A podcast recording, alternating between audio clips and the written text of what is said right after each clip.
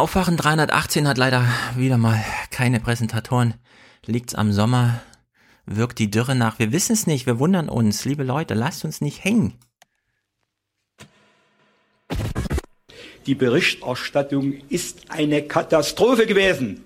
Meine Schwester hat mich aus England angerufen. Die hat gedacht, wir sind faschistische und rassistische Horden, ziehen durch Chemnitz und jagen Ausländer. Langsam. Langsam, lang, langsam, langsam, langsam, langsam. Was am Sonntagabend im, der, im Fernsehen und in den Medien zu hören war, das war blanke Lüge. Es stellt sich die Frage, ob wir es hinkriegen, um mal emotional ein bisschen abzurüsten und vernünftig miteinander zu reden, die Frage zu stellen, die wir stellen wollen. Es ist keine objektive Berichterstattung. Jetzt müssen wir mal miteinander uns überlegen. Ich habe das jetzt ja zwei, dreimal gehört. Keine Halbwahrheiten, die Fakten sagen, die Wahrheit sagen. Ne? Ja, wie machen wir das denn jetzt? Wo kriegen wir die denn her? Ich bin ganz sehr überzeugt, dass wir so eine unterschiedliche, eine unterschiedliche Wahrheiten haben. Die einen, die im Netz kursieren und die anderen außerhalb. Und das ist natürlich tödlich, weil dann werfen wir uns die ganze Zeit vor, dass wir äh, uns ja nicht die Wahrheit sagen, weil der eine kriegt da, nimmt das zur Kenntnis und der andere das. Ich fordere euch auf, hört zu!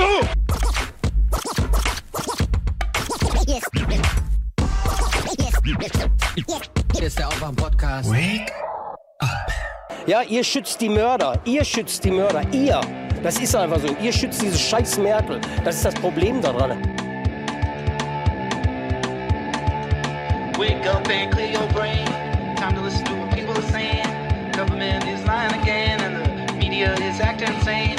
It's good to stay in bed and ignore the talking heads, but you can sleep when you are dead. So wake.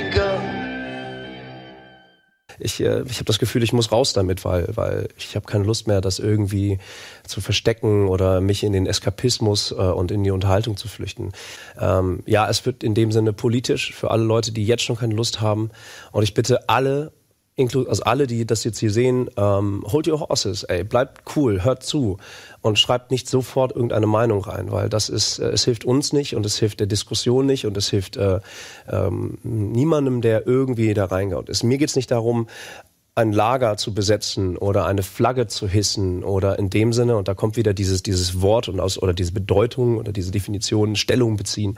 Ähm, ich will einfach mal über, über gewisse Gedankengänge sprechen, die mich seit jeher beschäftigen und ähm, die einfach raus müssen. Und ironischerweise, gestern Nacht, als ich, als ich äh, beim Einschlafen Nachrichten gelesen habe, habe ich schlecht geträumt.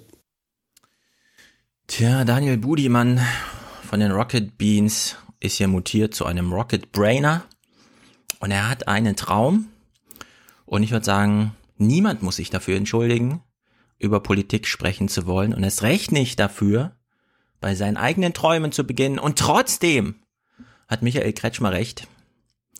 Irgendeine gemeinsame Grundlage fürs Gespräch müssen wir finden.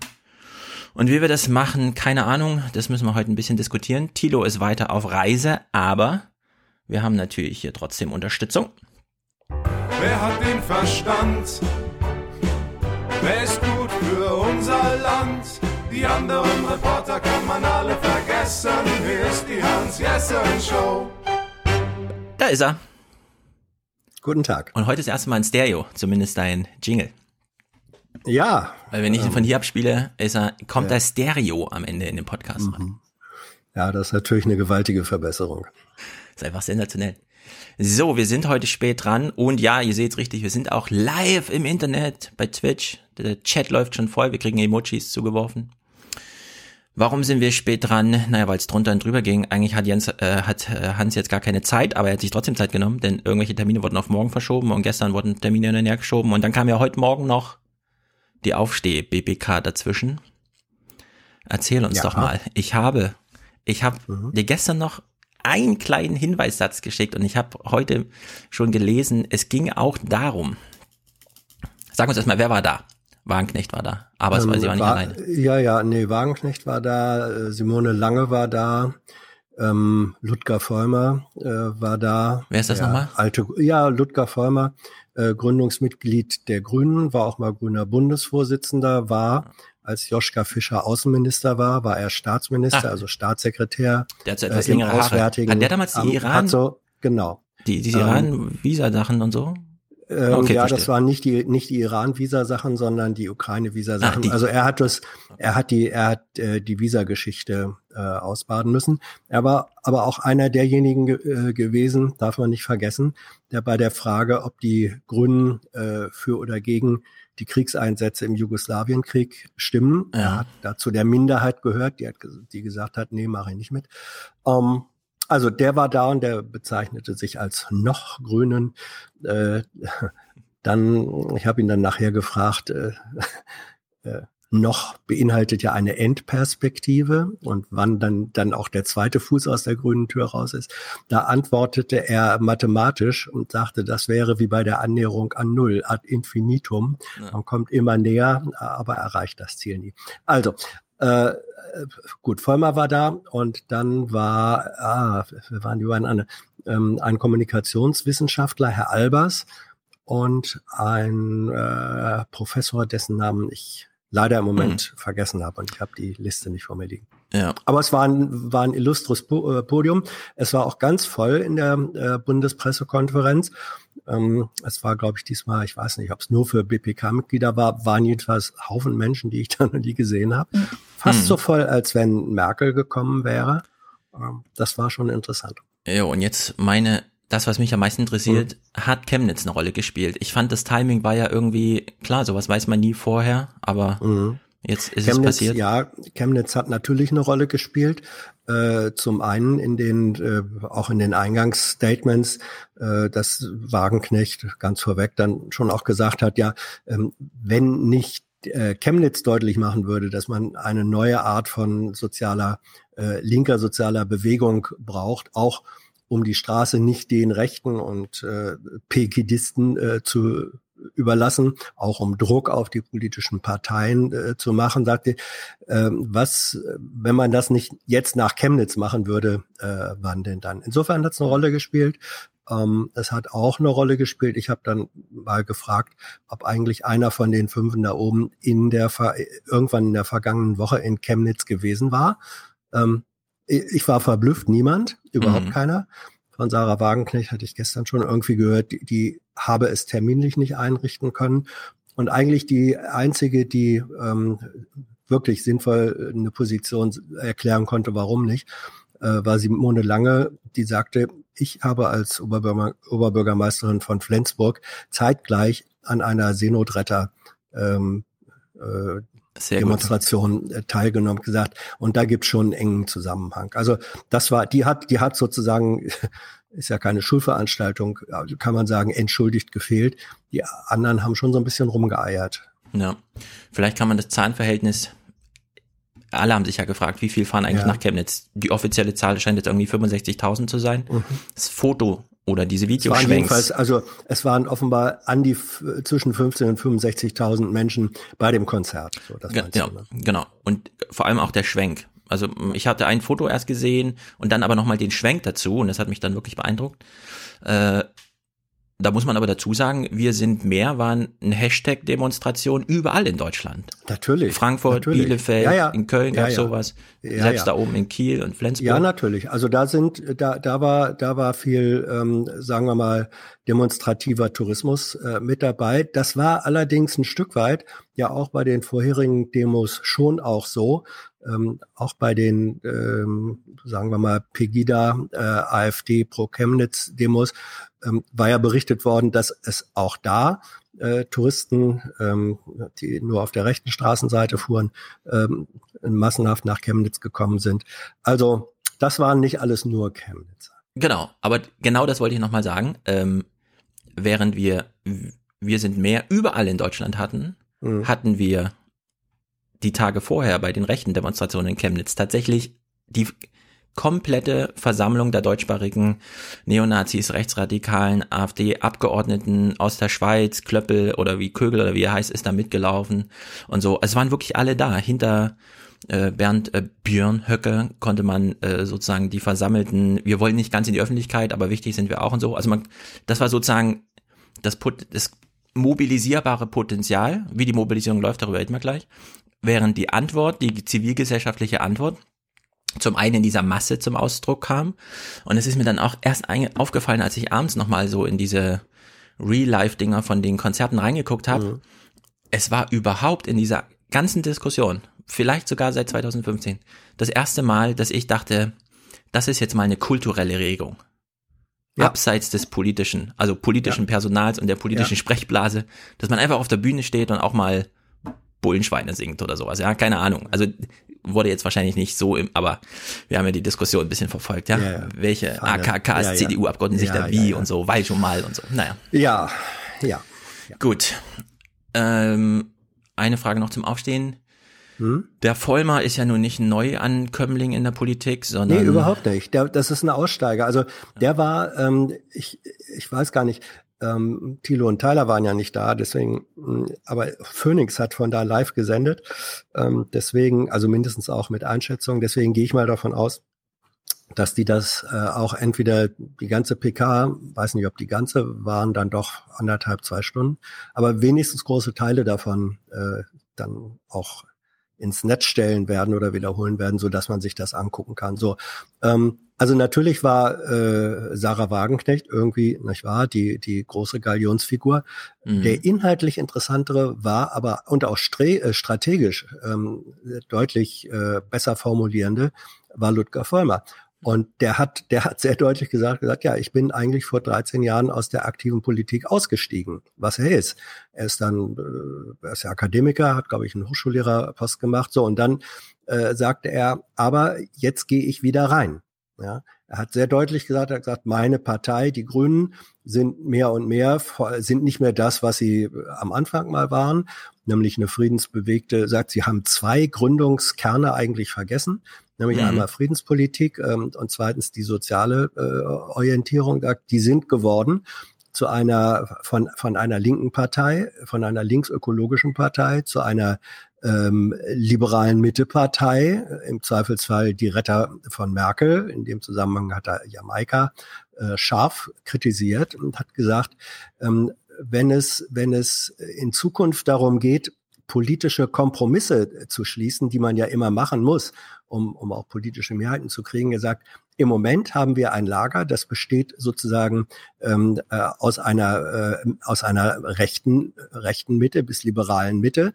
Da ist von ähm, äh, von, CD, von CDU bis Linken alles dabei. Und dann gibt's eine, ein rechtes Lager aus CSU und AfD. Und er sagt, das bedeutet, dass politische Kompromisse ähm, auf nähere Zukunft ausgehandelt werden müssten zwischen Mitte und rechts. Das verschiebt ähm, auch das, was am Ende im Kompromiss rauskommt, das verschiebt ähm, es auf der Skala nach rechts. Und deswegen sagt er, brauchen wir unbedingt eine Kraft links der Mitte, ähm, damit einfach Optionen für äh, andere Formen auch von Kompromissbildung wieder dabei rauskommen. Das hat er und er gesagt, er, und deswegen, weil das so ist, ähm, steige ich wieder ein in die Politik. Also das war analytisch Mhm. die, die präziseste Vorstellung zur Begründung ähm, dieser äh, Bewegung, was auch immer man von ihr hält oder ihre Zukunftschancen sieht. Ähm, aber analytisch war das äh, das Beste, was da heute zu hören war.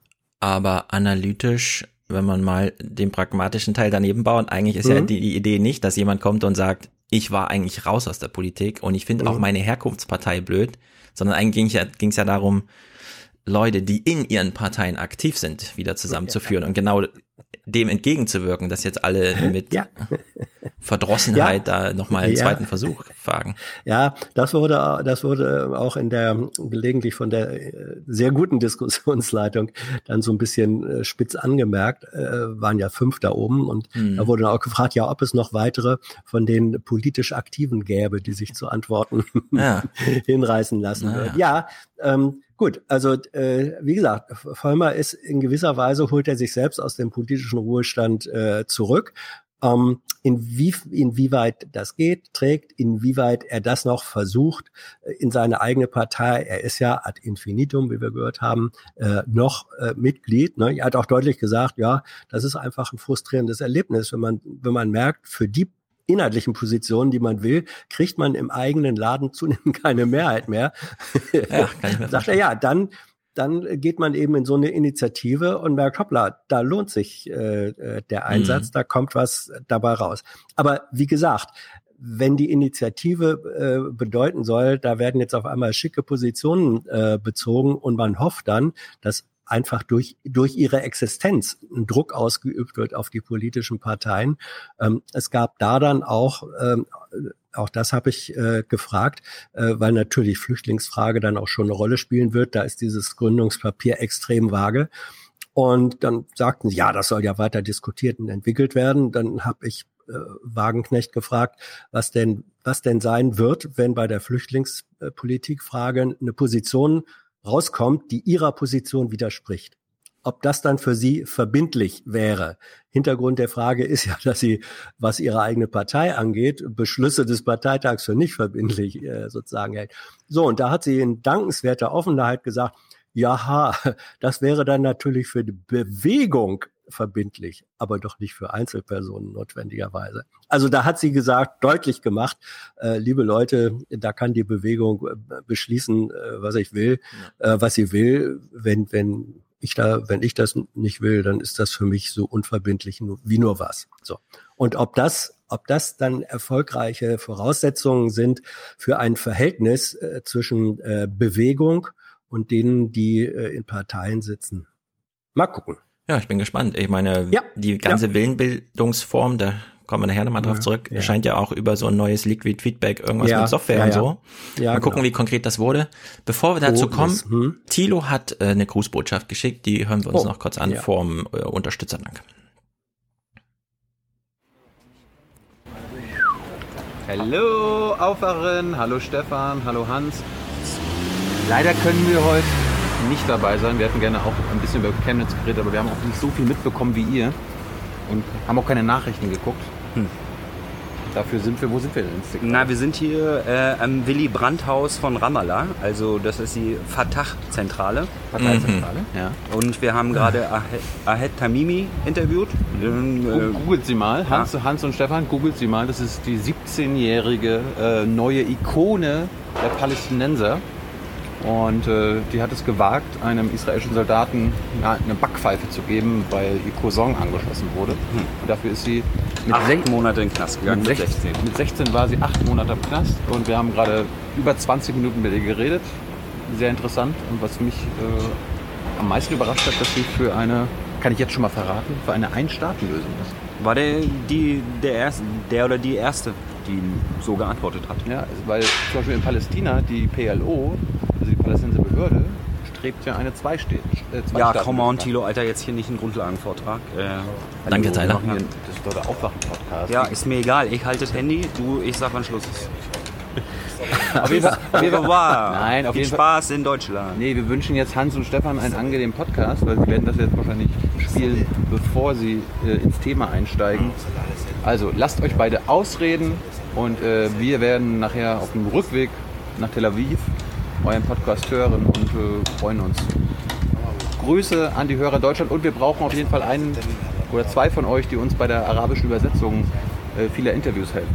Hm. Könnt euch ja gerne melden bei mir oder im Forum oder unter dem Video. Danke dafür und denkt daran, diese Reise ist nur durch eure Unterstützung möglich. Aber das kann Hans und Stefan nochmal sagen, ja, wie das so ist. Viel Spaß im Podcast. Tschüss. Tschü, tschü. Jo. Ye are many, they are few.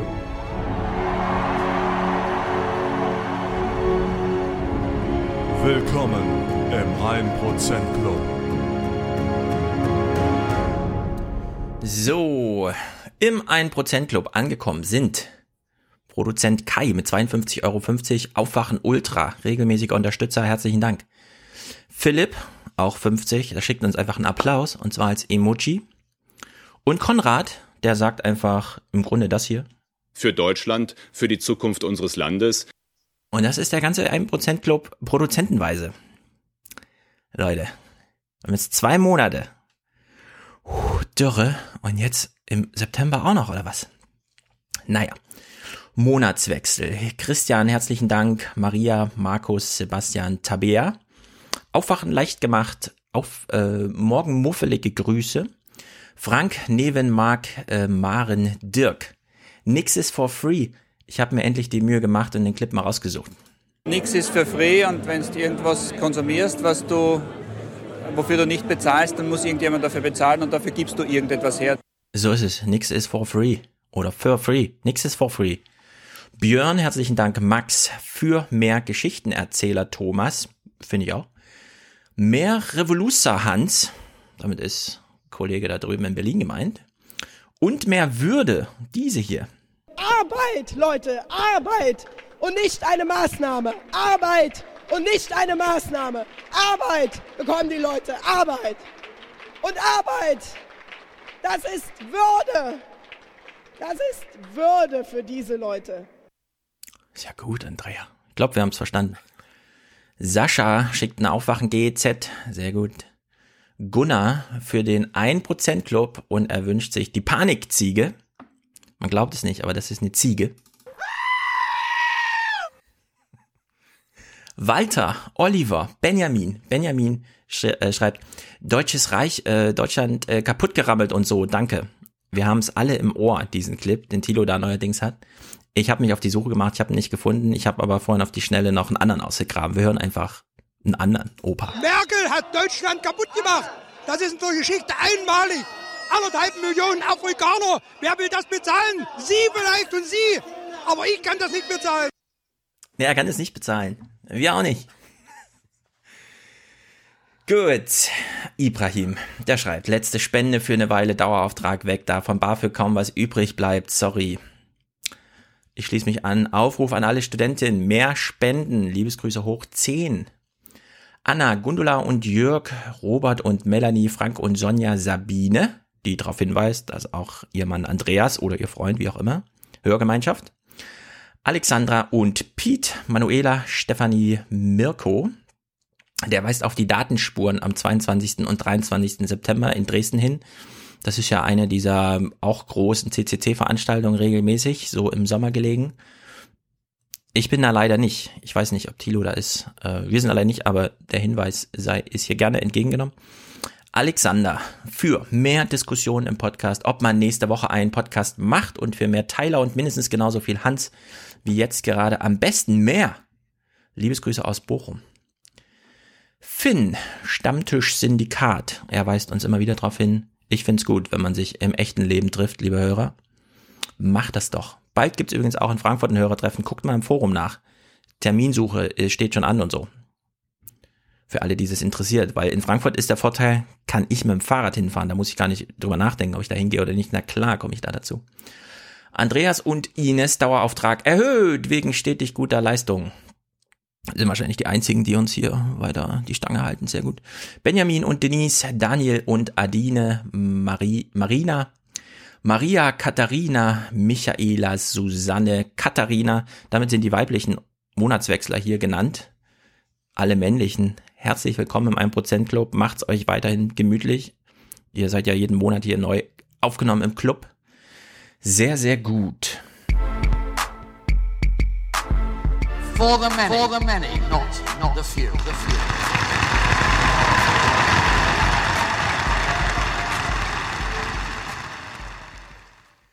So, Chemnitz, wir sind ja der Aufwachen-Podcast, das heißt. Lass mich, ja. pass auf, lass Hm? mich noch ein Wort äh, sagen zum, äh, zum Thema Podcast. Ähm, auch die, die regelmäßig die verdammten öffentlich-rechtlichen Mainstream-Medien weiträumig umfahren, empfehle ich heute vielleicht doch mal das Mittagsmagazin von ARD und ZDF anzugucken. Wenigstens den letzten Beitrag. Das war nämlich ein äh, Beitrag darüber, dass erstaunlich, erstaunlich Podcast zunehmend die Kommunikationsform vor allem bei jungen äh, Menschen wird. Ähm, zwischen 2012 und jetzt hat die Zahl der Podcast-Nutzer in Deutschland ähm, ums Vierfache sich gesteigert, wusste ich auch nicht. Und es In kommen welchem darin Zeitraum? Äh, zwischen 2012 und Ah ja, jetzt. Also in den, in den Mhm. letzten sechs Jahren ist es praktisch um 400 Prozent angestiegen. Und es waren ähm, eine ganze Menge äh, O-Töne, also von, von vor allem jungen Menschen, die, die sich zum Podcast bekennen als ihr Kommunikationsmittel der Wahl. Die haben auch alle wunderbar begründet, ähm, warum sie Podcast viel schicker fi- finden ähm, und es viel besser auch ins normale Leben einzubauen ist als ähm, das, Dieses das übliche, Fernsehen, viel zu schwer. als das Fernsehen oder Radio oder sonst wie. Also ähm, wie gesagt, wer wer äh, wer zur Kenntnis nehmen möchte, dass Podcast auch bei den etablierten Medien doch inzwischen mit großem Erstaunen äh, als Erfolgsmodell zur Kenntnis genommen wurde, da ist der Beweis. Genau. Mittagsmagazin, heute letzter Beitrag. Aber da muss man natürlich dazu sagen, äh, die von dir eben gelobten, und ich schließe mich diesem Lob vollumfänglich an, sind natürlich auch großer Produzent, weil Ja. die müssen ja nur noch auf Export auch in diese Ecke Ja. machen. Und die haben halt keine Sorge mit dem finanziellen, weil da läuft's halt Das automatisch. ja. Wir machen es hier, hier ein bisschen anders, liebe Hörer, falls ihr das mitbekommen habt. Euer Beitrag ist gefragt. Im Forum hat jemand angefangen, irgendwie so einen Amazon-Link und sowas mit kauft doch bei Amazon und dann unterstützt der Stefan Tilo. Ja. Nee, das wollen wir alles nicht. Ich habe die URLs gleich wieder gelöscht. Amazon schränkt das übrigens auch auf zwei Prozent ein, dieses Honorar, was man da bekommt, sind nicht mehr die 10 wie vorher. Wir wollen nur direkte Unterstützung, so wie wir direkt zu euch sprechen und es kürzeste Leitung auf allen Ebenen. Das ist, glaube ich, beim Podcasten ganz wichtig. Weil es gibt ja auch viele, also es gibt diesen großen Vermarkter AS und S, der vermarktet Radiowerbung, hat natürlich jetzt auch das Podcasting für sich entdeckt, macht eine Studie nach dem anderen, die dann in sowas münden an Aufmerksamkeit. Podcast ist wichtig, ist natürlich immer auch die Botschaft für die Werbebranche. Podcasts sind wichtig. Viele Podcasts schließen sich schon solchen Vermarktungsnetzwerken an. Und dann stößt man halt die ganze Zeit nicht nur auf Werbung in Podcasts, sondern dann wird man auch, hier klickt doch nochmal schnell diese URL an, hat 4000 Hertz letztens gemacht. Oder äh, Logbuch Netzpolitik. Und dann soll man eine Umfrage, an einer Umfrage teilnehmen. Kennen Sie die Marke so und so Hosen und so weiter? Wie oft haben Sie das schon, haben Sie schon überlegt, die zu kaufen? Und da frage ich mich so ein bisschen, wenn das die Hörerbeziehung ist, ja, dass man auf so einen Link hinweist, wo man die Hörer kurz bittet, äh, dem Vermarkter mal mitzuteilen, ob man die Werbung auch gehört hat und so, dann ist es halt bei dem Hörerwachstum, das äh, Hans ja auch gerade referiert hat, bin ich mir sicher, es gibt immer genug, die das so wertschätzen, dass sie sagen, okay, keine Werbung, direkt Hörerbeziehung und so weiter und so fort. Aber das ist halt dieses ganze Konglomerat aus ein bisschen alte Medien retten sich halt auch fort ins neue Medium. Und ich meine, an Aufmerksamkeit von der ersten Minute bis heute, also in ungefähr drei Jahren, haben wir eine Ver50.000-Fachung unserer Hörer. Also jetzt auch in den zwei Monaten, wo es nicht so gut lief finanziell, und damit meine ich im zweistelligen Prozentbereich äh, miese, Hörer sind ja da. Also daran mangelt es wirklich nicht. Wir haben pro Aufwachen-Podcast mindestens 50.000 äh, Zugriffe nach den ersten vier Tagen. Und es ist äh, auf der Ebene sensationell. Ja, das ist, das ist im Übrigen das gut, dass du das ansprichst, weil im Moment, ähm, das ist eher auf den im YouTube-Forum äh, festzustellen. Mhm. Da äh, gibt es ja inzwischen ganz neue interessante Foristen, äh, Zuwanderer mit Das stimmt. Migrations, mit, mit Migrationshintergrund, äh, teilweise aus der politischen Rechten. Und da wird auch Propaganda gemacht. Also da wird dann, da wird dann äh, gesagt und, und geschrieben, dass also die durchschnittliche Zugriffrate, man spricht ja in den Kreisen nicht von 1000 oder so, sondern immer nur von einem mit einem lässigen K. Ähm, Ja. Also ein Podcast, der regelmäßig weniger als 10k Klicks hätte, das sei doch eindeutig ein Loser-Forum und so. Also äh, das stimmt schlicht und einfach von den Zahlen her nicht. Da wird versucht zur ähm, zu, zu diskreditieren ähm, und das ist einfach nachweisbar Lüge. Das soll man dann ruhig auch wissen. Ja.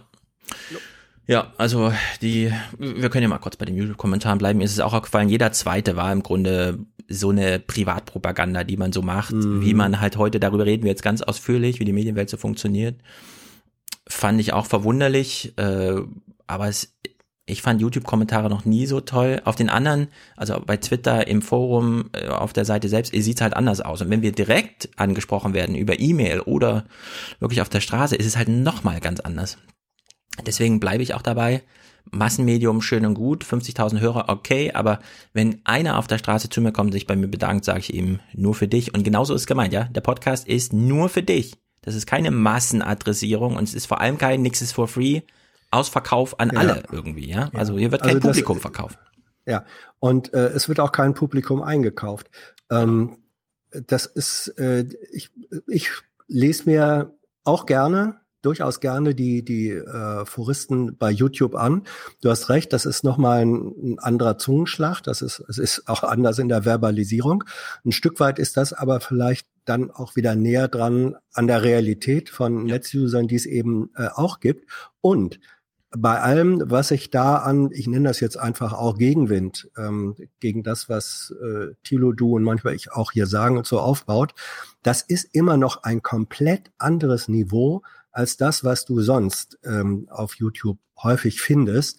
Und das finde ich ist auch, ich sag das mal so, ein Stück weit eine, eine kulturelle Leistung, dass die, ich habe ja, es ist überhaupt nichts dagegen zu sagen, wenn jemand sagt, hier, ich gehöre nicht zu diesem linken Gesocks oder so, sondern ich bin konservativ, wegen mir auch nationalkonservativ.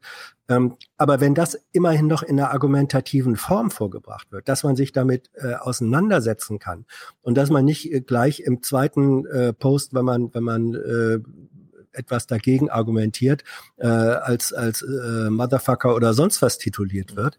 Das ist ein Stück weit, äh, na, ich nenne es jetzt mal Diskussions- äh, und Diskurskultur, die auch im YouTube-Forum möglich ist. Und das, deswegen gucke ich da auch gerne rein. Ja, nee, also interessieren tut's mich auch, äh, allerdings auf einer anderen Ebene als auf der inhaltlichen, weil mich interessiert eben auch, ja, also ist das eine Ja, Möglichkeit, da mal auch. so rein Ja, zu ja. pieksen in so eine, wie Ja. sieht's da eigentlich aus, wie wird da diskutiert? Weil da, da schließen wir jetzt an. Wir gucken jetzt Nachrichten. Wir gucken hier im Aufwachen-Podcast immer Nachrichten. Und wir haben auch immer was Kritisches zu sagen. Nur muss man jetzt auch feststellen, nach einer Woche Chemnitz und so weiter, klar, man kann jetzt in die allgemeine Diskussion einsteigen, waren es da Nazis oder nicht und so, ja, kann man alles machen. Ist aber total uninteressant, fand ich, weil das, was festgestellt wurde, ist ein absoluter Hass auf Medien. Medien und Merkel. Hass auf Ausländer. Ich meine, Thilo hatte auch gestern diesen ähm, einen Ausschnitt des Textes von seinem damaligen Schö äh, Journalisten, Mentor, genau, der eben auch meinte, ja, was, was ist denn in Chemnitz passiert? Alle vergleichen das jetzt irgendwie mit Hamburg und so weiter. Musste da drei Tage lang aufgeräumt werden, waren da irgendwie Fackeln auf dem Dach zu sehen, wurde da auf Gerüsten rumgeklettert, sind da Fensterscheiben kaputt gegangen. Und ehrlich gesagt, äh, klar, man muss das jetzt alles verurteilen. Also es sah gespenstisch erschreckend aus, wie die rumgelaufen sind. Aber es gab vielleicht einen kleinen Unterschied. Nämlich, äh, es gab nicht allzu viele ähm, körperlich Verletzte und Sachbeschädigungen, aber es gab eine ganz, ganz große Beschädigung der Medieninstitution. Alle Journalisten, die ich so verfolge, also nicht persönlich jetzt mit denen ich rede, sondern die ich so als Podcast-Anbieter und so weiter verfolge, Deutschlandfunk, Medias Res, diese ganzen Podcasts, die die da so machen, alle sind aus dem Häuschen. Alle sind drunter und drüber. Jan Fleischhauer schreibt da irgendwie, seid mal nicht zimperlich, zack, kriegt der bei Spiegel Online äh, eine Klatsche reingedrückt. Das, sowas hätte es vorher auch nicht gegeben. Also äh, dieser Hass, den wir jetzt auf Medien gesehen haben, ist vielleicht eine echte Zäsur gewesen. Und vielleicht auch nur ein Aufbrechen, ein Sichtbarmachen von einer Tendenz, die wir jetzt über Jahre beobachtet haben. Und jetzt die Frage, wie können die Medien darauf reagieren? Und wir haben jetzt mit der letzten Woche, finde ich, eine beispielhafte Woche, in der wir nochmal nachvollziehen können, wie funktioniert solide, guter Journalismus, so wie er in jeder journalistischen Preisverleihung und sonst wo äh, gefeiert und hofiert und als beispielhaft dargestellt wird. Solider ja, Journalismus, Wahrheit, Neutralität, der ganze Kram.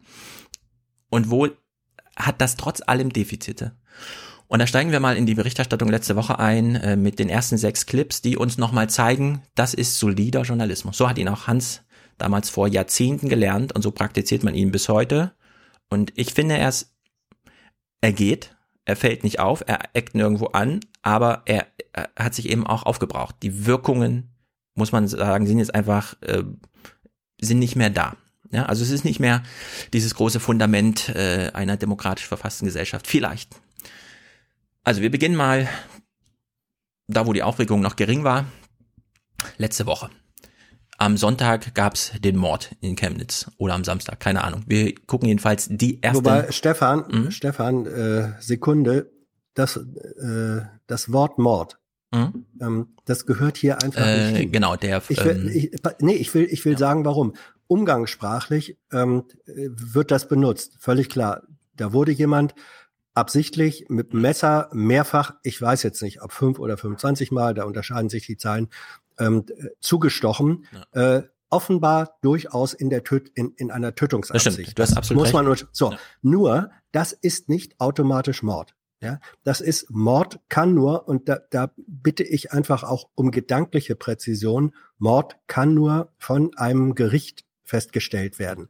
Tötungsabsicht ist nicht gleichzusetzen mit Mord. Es gibt Totschlag, der das beinhaltet auch die Tötungsabsicht, aber es ist nicht Mord. Mord ist sozusagen worst, worst, worst case. Und da finde ich, müssen auch wir die Disziplin haben. Dieses benutzen wir erst dann, wenn es von einem Gericht festgestellt ist. Ja. Ich reformuliere. Bitte ich dich auch drin, ja. Ich reformuliere, so wie es viele formuliert haben, ein Mensch ist gestorben. Und das lässt jetzt völlig offen. Er wurde erstochen. Er wurde, er wurde erstochen. erstochen. Also ein Mensch ist gestorben durch äh, Gewalteinwirkung. Es gab einen Vorfall, bei dem wir Intention unterstellen, weshalb viele andere Intentionen daran anschlossen. Und wir beginnen mal bei der frühestmöglichen Aufarbeitung dieser Sachlage, nämlich quasi in der ersten Nachrichtensendung danach dazu. Sie hatten quasi einen Tag Zeit, das vorzubereiten in den Redaktionen. Äh, Ingo Zamparoni steigt ins Thema ein. Guten Abend. Am Wochenende hatte Chemnitz noch ein friedliches Fest zu seinem 875-jährigen Bestehen feiern wollen. Jetzt steht die Stadt im Mittelpunkt einer Konfrontation voller Gewaltpotenzial. Nachdem in der Nacht zum Sonntag ein 35-Jähriger erstochen worden war und gestern spontan rechtsextreme Gruppierungen durch die Innenstadt zogen und offenbar Ausländer attackierten, folgte heute ein Haftbefehl gegen zwei Tatverdächtige, einen Syrer und einen Iraker. Doch beruhigt hat das die Lage nicht. Im Gegenteil. Ja, wir haben eine Sachlage geschildert bekommen. Es gab äh, ein Tötungsdelikt, es gab einen Haftbefehl, es gab Verdächtige und als Reaktion, deswegen auch deutschlandweit von Bedeutung, Demonstration. Jetzt wird uns geschildert, wer war denn anwesend bei den Demonstrationen? Denn angeschlossen wird jetzt schon an diese Demonstrationen, die stattfanden. Auf der einen Seite die rechte Bewegung Pro Chemnitz, darunter Rechtsextreme und Neonazis. Auf der anderen das Bündnis Chemnitz Nazifrei. Ja, Pro Chemnitz, Chemnitz Nazifrei. Also genau, man kann jetzt danach googeln, wie auch immer, wenn man sich dafür interessiert. Jetzt die Frage, wo ist es passiert? Es wird uns natürlich im Fernsehen besonders deutlich geschildert, weil ein Landmark, wie man so schön sagt, abfilmbar war. Chemnitz berühmtester Kopf. Schweigend blickt Karl Marx auf die Innenstadt. Um ihn herum hunderte Demonstranten. Aufgerufen dazu hat das rechtspopulistische Bündnis Pro Chemnitz. Doch nicht jeder, der hier steht, möchte sich den Rechten zuordnen. Wir sind gekommen, weil uns ärgert, was in unserer Stadt passiert, sagen viele. Sagen viele. Das ist schon, das leitet schon über zu dem nächsten Snippet, das jetzt folgt. O-Töne von der Straße. Zuerst die eine Seite bezeichne mich nicht als Mob und ich möchte auch von niemand als Mob hingestellt werden, obwohl ich hier stehe. Da gibt es jeden Abend gibt's hier Ärger. Da treffen Gruppen aufeinander. Ich will nicht sagen, dass es nur die Ausländer sind. Es gibt nur genug, die provozieren. Aber hier ist jeden Abend, man kann, wenn man mal fortgehen will, nicht mehr in die Stadt gehen, ohne Angst zu haben, dass dann irgendwas passiert. So, jetzt fehlen natürlich die Gegenstimmen, genauso eingesammelt auf der Straße. Ein paar hundert Meter weiter, getrennt durch Polizisten, demonstriert das linke Bündnis Chemnitz Nazifrei. Von mehr als 1000 Teilnehmern berichten Beobachter vor Ort. Darunter sind auch viele Chemnitzer, die Haltung zeigen wollen. Um zu zeigen, dass wir da sind, dass Leute was dagegen haben, wenn hier Leute denken, sie müssten alle über einen Kamm scheren und gegen Ausländer sein, obwohl Chemnitz eigentlich eine tolerante Stadt sein sollte. So, und dann wird das natürlich nochmal in so einem Finale zusammengebunden. Was haben wir da gesehen, warum und so weiter. Einordnung für im Grunde das breite Publikum. Die Demonstrationen heute Abend sind eine Reaktion auf gestern. Am Rande des Stadtfestes war am Sonntagmorgen ein 35-Jähriger erstochen worden. Zwei weitere Personen wurden verletzt. Wie es genau dazu kam, ist noch unklar. Die Staatsanwaltschaft bestätigte, ein Syrer und ein Iraker stehen unter dringendem Tatverdacht, den Mann attackiert zu haben. Sie wurden am Nachmittag festgenommen. So, also diese kleine Nachrichtensache ist genauso produziert worden, wie sie erwartbar ist. Ähm, absolut überraschungsfrei. Ich würde sogar sagen, ich habe da gar nichts zu kritisieren, sondern so funktioniert dieser Journalismus. Und trotzdem fehlt irgendwie was. Weil, ich meine, du hast letztes Mal schon angesprochen, das Smartphone in der Hosentasche scheint doch hier einen echten Unterschied zu machen für alle Beteiligten. Für diejenigen, die zur Demo hingehen, zu diejenigen, die sich selbst ein Bild davon verschaffen, was auf dieser Demo passiert. Dieser Abendnachrichtenbericht, ich bin mir unsicher, für wen er gedacht ist und ob, ob man damit überhaupt noch Ziele erreicht, außer jetzt ähm, die Reproduktion von Tatsachenjournalismus oder wie auch immer. Ja? Also es, äh, es stellt mich für große Fragen. Also ich glaube, ähm, du weißt ja, dass ich auch mal für diese Sendung gearbeitet habe. Mhm. Die Zielgruppe sind in der Tat die Menschen, die nach wie vor, und das ist im zweistelligen Millionenbereich, ähm, wesentliche Teile ihrer Informationen über das Weltgeschehen, auch das in Deutschland, aus solchen Nachrichtensendungen äh, beziehen. Ähm, darunter sind die allerwenigsten, die ihre Hauptinformationsquelle inzwischen über Smartphone, Social Media oder so haben, sondern es ist ähm, der gesellschaftliche Grundstock, den es nach wie vor gibt, der sich, der sich äh, anders informiert. Ähm, das macht schon Sinn. Ich gebe dir aber natürlich recht, das Smartphone äh, in der Hosentasche als äh, die eigene Wirklichkeitsschaffungselektronik, nenne ich das jetzt mal, spielt eine gewaltige Rolle bei denen, die da auch als Vertreter unterschiedlicher Lager aufeinandertreffen.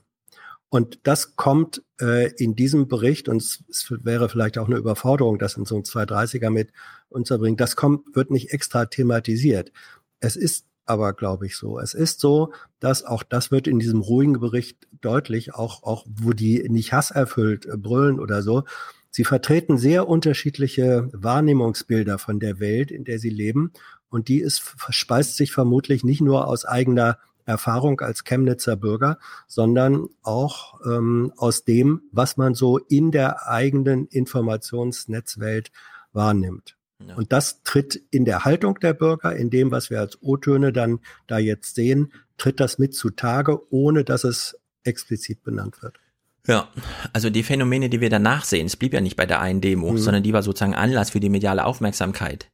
Danach, deswegen auch im Intro diese Ausschnitte, Menschen laufen über die Straße, sehen eine Kamera, gehen hin und sagen, ihr seid schuld, ihr unterstützt die Mörder, ihr unterstützt diese scheiß Merkel, sie treffen sich bei Kretschmer zum äh, Sachsen-Gespräch oder wie er das nennt und jede einzelne Wortmeldung behandelt Medienberichterstattung, mit der man unzufrieden ist. Über Ausländer wird da kaum gesprochen. Zwar so in diesem, wie man es, also fast reflexartig, ja, aber wenn es inhaltlich brisant wird, wenn die Leute kurz, was sie wirklich, dann, dann geht's Richtung Medien. Und ich will mal kurz Peak Smartphone ins Gespräch bringen. Äh, Das iPhone ist jetzt zehn Jahre alt. Vor elf Jahren hat Steve Jobs diese Idee vorgebracht. Seit zehn Jahren kann man es in Deutschland kaufen. Mittlerweile kann man für 200 Euro ein Smartphone kaufen, was im Grunde bedeutet, jeder hat jetzt eins. Und wir haben aber noch nie so richtig verstanden, was macht das mit uns? Was bedeutet das so insgesamt? Ja? Dazu die ganzen billigen Laptops, die überall zu Hause stehen. Facebook ist offen und so weiter. Es ist mittlerweile so, dass äh, Samsung nicht mehr weiter weiß, weil sie in China halb so viele äh, Samsung-Telefone nur noch verkauft bekommen wie letztes Jahr. Ja, also selbst in China, wo die Leute ähm, wie nirgendwo sonst Smartphones wollen und Smartphones brauchen für eigenes Leben, nicht mal da gibt's noch Absatzmärkte. Also wir können jetzt davon ausgehen, jeder hat ein Smartphone in seiner Tasche. So, was darauf passiert, keine Ahnung. Dann haben wir die eine Studie gehört, zehn Stunden Mediennutzung am Tag. Die Hälfte davon Fernsehen in der westlichen Welt. In Afrika zum Beispiel sieht es auch schon wieder ganz anders aus. In äh, Europa verändert sich da vielleicht auch viel. Es gibt diese, vom zweiten Bildschirm spricht man dann, man guckt Fernsehen, aber eigentlich liest man die ganze Zeit auf dem Smartphone irgendwie rum. So, und da will ich äh, einen Text empfehlen über Echokammern, Filterblasen und Redaktionsschluss. Den hat uns Werner empfohlen. Der heißt Escape the Echo, E- Echo Chamber. Echo Camber, Echo Chamber, also ihr wisst schon, ne? Chamber. Chamber. Von der Flucht Name, aus der, flieht aus der Echokammer. Genau, der Name wird noch komplizierter. Der ist nämlich von Si Ti Nguyen. Das ist ein Professor und so weiter, Amerika, genau. So, und er beschreibt, Filterbubble, Echokammer, das sind Phänomene eines Kults. Man holt sich soziale Bestätigung über Abgrenzung und dann addiert man darauf noch inhaltliche Verstärkung, ja, über die Filterbubble. Also eine Echokammer, die Filterbubble man verstrickt sich im Grunde in so einem endlosen Selbstgespräch mit seinem Handy und sucht nach Bestätigung der eigenen Haltung, weil niemand hält das irgendwie aus. In diesem Text, den ich euch verlinke, geht es um Rush Limbo. Das ist hier neben Alex Jones und so einer der großen Talk-Radio-Typen. Und da wird am Ende nochmal beschrieben, es geht hier um intellektuelles Judo. Und das Phänomen ist äh, wirklich beeindruckend. Widerspruch von außen verstärkt die Kräfte im Inneren von diesen Filterbubbeln. Misstrauen ist der Motor. Also umso mehr von außen dieser Journalismus auf dieses Thema einprasselt, umso mehr unterstützt das die Gegenkräfte in diesen Filterbubbles. Das ist verlinkt. So, jetzt hat Jenny gestern einen spektakulären Podcast veröffentlicht mit äh, Franziska Schreiber, die dieses Buch Inside AfD geschrieben mhm. hat. Und ich will mal zwei kleine Clips daraus spielen. Sie war Pressesprecherin der Partei, sie war im Bundesvorstand, sie war Vorsitzende der jungen Alternativen und redet heute natürlich anders darüber als damals, aber dieses Phänomen, was hier beschrieben wurde in diesem Text, Radikalisierung durch Abgrenzung, also wirklich Judo kennt ja jeder, ja. Man nimmt die Kraft des Gegners und modelt die um und gibt sie ihm sozusagen wieder zurück, ja. Man nimmt seinen Schwung mit und haut ihn dann auf die Matte. Und sie beschreibt das ganz wunderbar. Also hört euch diesen Podcast an, ist auch verlinkt. Erster Ausschnitt davon. Das ist echt äh, ein, ein Phänomen, ja. Das ist wirklich ein Phänomen. Je mehr die Mädchen auf der AfD aus meiner Sicht damals, ja, also wirklich, das war meine damalige Sicht, rumgehackt haben, umso stärker ist meine eigene Solidarisierung mit der Partei geworden. Also das war, ich glaube, hätten die, hätten die Mädchen ähm, äh, nicht so ähm, nicht so kritisch berichtet, hätten die hätten die einfach nur die Fakten dargestellt ohne jede Wertung, ich glaube, dann wäre ich eher bereit gewesen auszutreten. Ja, sie schildert das einfach so, ja, in so einem lockeren Gespräch. Und jetzt eben dieses, äh, der zweite kleine Ausschnitt, den ich von ihr nochmal spielen will, ihre Mediennutzung. Und wenn du jetzt wie ich zum Beispiel 1600 äh, AfD-Facebook-Freunde hattest zwischendurch, dann kannst du dir vorstellen, wie meine Timeline ausgesehen hat. Und ich war wirklich viel auf Facebook. Ich war sechs bis acht Stunden am Tag auf Facebook, weil du weißt selber, die AfD ist eine Facebook-Partei. Es gibt zig Gruppen, in denen irgendwie ähm, Wahlkampf betrieben wird für die eine oder andere Sache. Sechs bis acht Stunden Facebook am Tag mit 1800 Facebook-Freunden aus dieser Bubble. Also, sie selber spricht von der Sekte und ehrlich gesagt, mir fallen keine Gegenargumente ein. Ja? Das ist einfach ja, sektiererisches Verhalten. Ja, das ist sektiererisches Verhalten, wobei die Mechanismen, äh, die da jetzt deutlich werden, auch die Mechanismen von sozialer Zuordnung, von Gemeinschafts- und Gruppenbildung, von Bestärkung, Abgrenzung, äh, verstärkte Solidarität, wenn Angriffe von außen äh, kommen, das, das sind sehr alte, sehr altbekannte ähm, äh, Mechanismen, die hat es, seit es Massenpsychologie gibt, seit es politische Bewegungen gibt, im Grunde seit es Sozialgemeinschaften gibt, haben diese Mechanismen immer so funktioniert. Ähm, wir sind jetzt aber durch die Technologie, äh, glaube ich, hat da das, findet da statt, hat stattgefunden, etwas, was man einen Quantensprung nennen kann. Es ist einfach eine solche Beschleunigung und Intensivierung ähm, dieser, dieser Prozesse, dieser Einbindungen, der man durch die Allgegenwart äh, dieser Möglichkeiten fast nicht mehr äh, entrinnen kann. Und äh, das ist, glaube ich, das dramatisch Neue.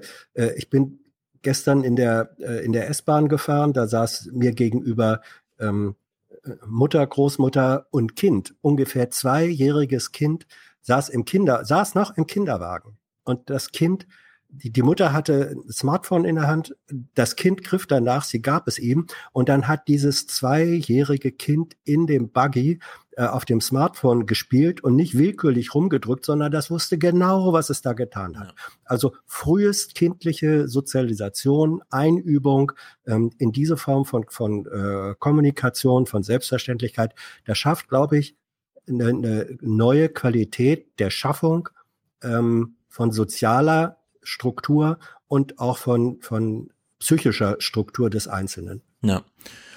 Und es hat sich nicht von alleine eingespielt. Ich habe eben Nein. gesagt, äh, wir wissen noch nicht, was da vor sich geht. Dabei bleibe ich. Aber es gibt Menschen, die kennen sich damit aus. Mark Zuckerberg zum Beispiel, ja. Der Facebook-Chef hat also 2004 Facebook gegründet. Dann hat er so zehn Jahre laufen lassen. Es lief, lief ja alles sensationell. Und dann gab es 2014 im Juli einen Investor Call, der doch einige so ein bisschen zum Nachdenken gebracht hat, weil er plötzlich angekündigt hat, er hat drüber nachgedacht, äh, sich der ganzen Welt zu offenbaren, ist vielleicht doch das Falsche. Die Default-Einstellung, also die automatischen Einstellungen, wenn man einen neuen Account anlegt, sind nicht mehr, ich teile mit der ganzen Welt, sondern nur noch mit Freundesfreunden. Gleichzeitig, das war die, zweite, die zweite Änderung, und die hat er auch begründet mit äh, Studien und so weiter, äh, Groups, Facebook Groups sind die neuen sozialen Räume, die er propagieren möchte. Also das, was wir so ein bisschen jetzt auch bei WhatsApp sehen, ja, WhatsApp-Gruppen sind ja auch sehr beliebt. Da purzeln auch die radikalen Nachrichten raus, ja, die, die selbst bei der, in der AfD noch für Skandale sorgen. Also vor vier Jahren, ziemlich genau vor vier Jahren und einem Monat, hat Mark Zuckerberg damals die Entscheidung getroffen, ich erfinde im Digitalen die Social Spaces neu.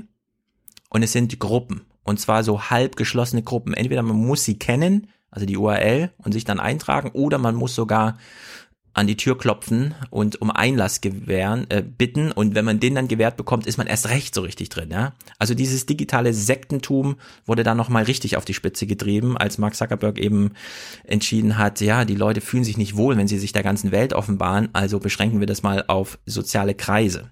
Die Soziologie dazu ist eigentlich komplett geschrieben, ja, es wäre alles erwartbar im Grunde, aber Richard Gutjahr hat heute Morgen den Text nochmal geteilt, äh, nochmal diesen Hinweis, ja, also die, die Hassprediger nutzen diese Gruppen heute. Es ist nicht diese Kommunikation an alle, sondern diese Gruppen und das war eben auch der große Gewinn, die große Taktik von Trump. Deine Botschaft muss nicht von dir produziert und präsentiert werden, sondern andere müssen darüber sprechen. Andere müssen über dich sprechen, dann erzeugt die Wirkung. Die dann und zwar solche, und zwar solche andere, die von denen, die sie erreichen, emotional positiv besetzt sind. Ähm, es gibt ein ganz frappierendes Beispiel aus der Zeit äh, vor den sozialen Netzwerken und im Grunde auch vom Internet. Das waren die 70er, 80er Jahre. Ähm, es gab immer äh, in Bezug auf Arbeitslosigkeit diesen äh, Satz, dieses, dieses Sprichwort, ähm, wer arbeitslos ist, ist zu faul zum Suchen ähm, wer Arbeit finden will, findet auch welche. Und dann gab es, und wir hatten Ende der 70er, Anfang der 80er Jahre durchaus beträchtliche Arbeitslosenzahlen. Und dann gab es Millionen fast von journalistischen Berichten, die alle mit Zahlen operiert haben, die geschildert haben, äh, äh wie Herr Müller, Frau Meier 100 Bewerbungen geschrieben haben, qualifiziert waren, nicht genommen wurden, also nicht selbst dran schuld waren. Das hat daran, dass dieses Sprichwort ähm, immer noch mehr als 50 Prozent Zustimmung hatte, äh, wer arbeitslos ist, zu faul zum Suchen, das hat an dieser mehrheitlichen Zustimmung überhaupt nichts geändert. Das kippte Mitte, Ende der 80er Jahre, obwohl sich die Lage auf dem Arbeitsmarkt eigentlich nicht so dramatisch äh, verändert hatte. Der Grund, warum es gekippt ist, warum auf einmal nur noch eine Minderheit dem äh, Sprichwort zugestimmt hat, war, dass inzwischen in der sozialen Realität der Menschen äh, fast jeder einer, einen hatte in seinem persönlichen sozialen Umfeld, der arbeitslos war. So, und wenn auf einmal ähm, dein Vater, den du magst, arbeitslos ist, wenn der Verlobte deiner Schwester, den du magst, arbeitslos ist, wenn dein bester Freund arbeitslos ist, das sind emotional positiv besetzte Figuren und dann durch diese emotionalen äh, Türöffner werden auf einmal die anderen, die rationalen Fakten reingelassen. Also dieser Mechanismus, den gab und gibt es schon immer. Wir lassen Informationen nur an uns ran, wenn sie eigentlich positiv emotional ähm, verbunden sind. Ja. Und diesen Mechanismus, der wirkt jetzt in der beschleunigten Informationsübermittlung ähm, und Schaffung ähm, in der Netzgesellschaft und Social Media, wirkt dieser äh, Mechanismus wie mit einem Turbo. Ja. Der beschleunigt das. Im Chat freuen sich schon manche, dass sie jetzt zur Aufwachensekte gehören, weil ich eben gesagt habe, wir sind kein Massenmedium. Wir richten uns aber an alle. Potenziell an alle. Wir sind kein, bei uns ist die URL nicht geheim. Ja. Und das, was Hans gerade gesagt hat, ich will nochmal zustimmen, weil ich hatte das gestern durch Zufall auch getwittert. Es tauchte nämlich so eine Anzeige auf, suche WG-Zimmer in München, 15 Quadratmeter reichen mir bitte nicht über 650 Euro. Jetzt kann jeder mal den Quadratmeterpreis runterrechnen, ungefähr 43 Euro. Mhm. Mein Kommentar dazu war dann, geht ja noch. Jetzt können sich auch Abgeordnete nicht mehr leisten, ihre Zöglinge in München ja. in der Innenstadt wohnen durchs Studium zu bringen und das wird die Diskussion verändern Mal gucken. Also manchmal hat es vielleicht Ja, auch ja. positive Seiten, ja. Aber wir haben hier erstmal so eine Versektierung im Digitalen. Und jetzt hast du vorhin gesagt, ja, das gucken immer noch Millionen von Menschen. Ja, das stimmt, für 20 Minuten und dann kommt's Wetter und dann schaltet das Gehirn so langsam aus. Und dem gegenüber stehen von 60 Millionen Menschen 50 Minuten Facebook am Tag. Und wenn es nicht Facebook ist, ist es gleich Discord oder was auch immer und dann ist noch schlimmer. Also wir sind, wir sind gefangen in so einer Netzdynamik, bei der wir uns jetzt mal fragen, während wir die Nachrichtenwoche weiter durchgehen, wie spiegelt sich das wieder? Wie findet das irgendwie Anklang? Wird es thematisiert? Wird hier bewusst irgendwas verschwiegen oder so? Das würde ich nämlich jetzt gar nicht unterstellen. Also die Kritik heute ist eine ganz andere, ja, als, als sonst immer, sondern hier äh, sind einfach sehr viele Rätsel, die nicht aufgearbeitet werden und man traut sich nicht mal so richtig die Frage zu stellen, ja? Was, was ist da wirklich jetzt passiert? Dieser Hass, hat jetzt erstmal zu persönlichen Geschichten von äh, Journalisten geführt, aber ähm, was könnte eigentlich so ein zweiter, so eine zweite Stufe sein? Also, die, Lass mich da, ja. Stefan, sofort äh, zu dem, weil äh, ich, ich ahne, dass jetzt in einigen Posts wieder äh, der Kommentar kommen wird, den wir auch schon häufiger hatten. Ja, wenn es die Journalisten selber betrifft, wenn es euch selber betrifft, dann fangt ihr an zu jaulen und weinerlich äh, und sonst was. Ich behaupte mal für mich, und ich glaube, das wirst du nicht anders sehen, wenn wir hier jetzt sagen, ah, da passierte das mit Journalisten, das ist jetzt überhaupt keine Weinerlichkeit in Bezug auf die eigene Zunft bezogen, sondern da sind die Kollegen, denen das passiert ist, die sind nur Indikatoren. Für mich sind es Indikatoren, Anzeichen für eine Form von, äh, von Aggression, die bis in physische Gewalttätigkeit äh, reingeht. Mir ist völlig wurscht, ob das ein Journalist ist oder ein Polizist oder wer anders. Die Journalisten, wir reden jetzt nicht weil, als Journalisten, weil es Journalisten sind. Genau. Das ist keine Weinerlichkeit über uns selbst, sondern die Journalisten, denen das so geht, das, das sind nur exemplarische Fälle, könnt ihr durch jede andere Gruppe ersetzen, wo das passiert. Ja, ähm, Erik Schmidt, der ehemalige Google-Chef und immer noch Aufsichtsratschef, hat damals äh, das Buch dazu geschrieben über disruptive neue Managementmethoden. Und da steht das schöne Zitat drin, das ich jetzt nur so reformuliere, aber ich habe damals die Rezension in der FAZ dazu geschrieben, kann man also nachlesen.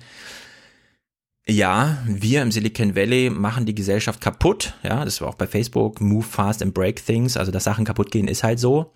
Und Eric Schmidt hat dann den interessanten Halbsatz nachgehangen. Die Medienhäuser sind die ersten. Und so betrifft das alle sozialen Dynamiken. Ist der, also wie Habermas damals schrieb, ja. Es, beginnt immer so ein bisschen, wie verändert sich, die Kommunikation verändert sich und dann schleppt sich der ganze soziale Unterbau von allem Möglichen hinterher. Ja, plötzlich sehen Familien ganz anders aus, Arbeitsverhältnisse und so weiter. Also es geht halt in alle Richtungen. Nur würde ich es jetzt nicht so ganz so pessimistisch sehen, sondern ich bleib nochmal bei dem Zahlenverhältnis am Anfang.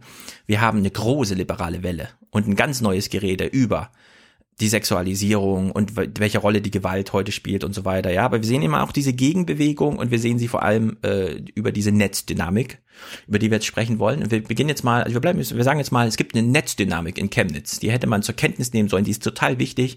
Die wird uns noch lange beeinflussen. Die ist auch nicht nur auf Chemnitz beschränkt und so weiter. Überall nutzen die Leute so viel Facebook.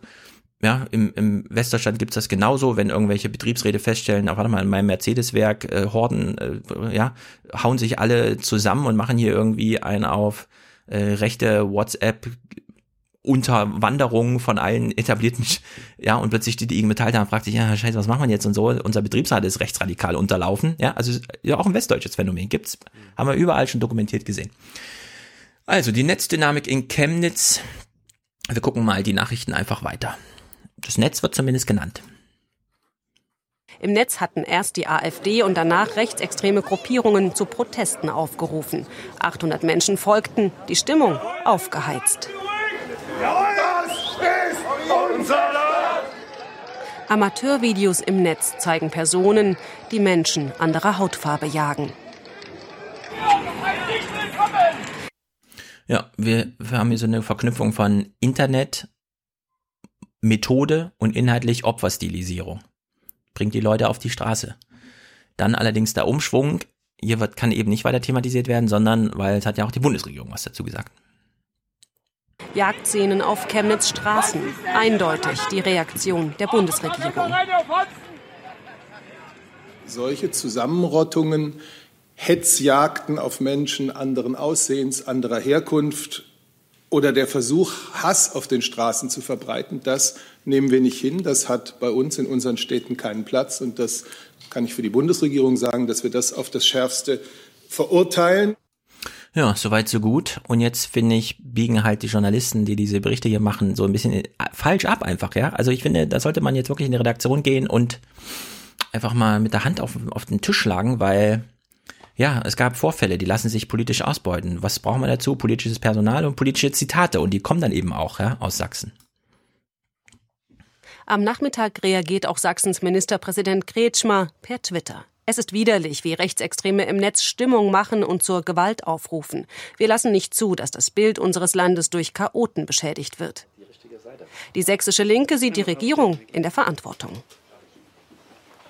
Wir müssen ja leider zur Kenntnis nehmen, dass äh, Sachsen tatsächlich eine leider Tradition hat, äh, was solche rechten Überfälle betrifft. Ähm, da ist jetzt äh, Chemnitz ein weiterer neuer leider Höhepunkt.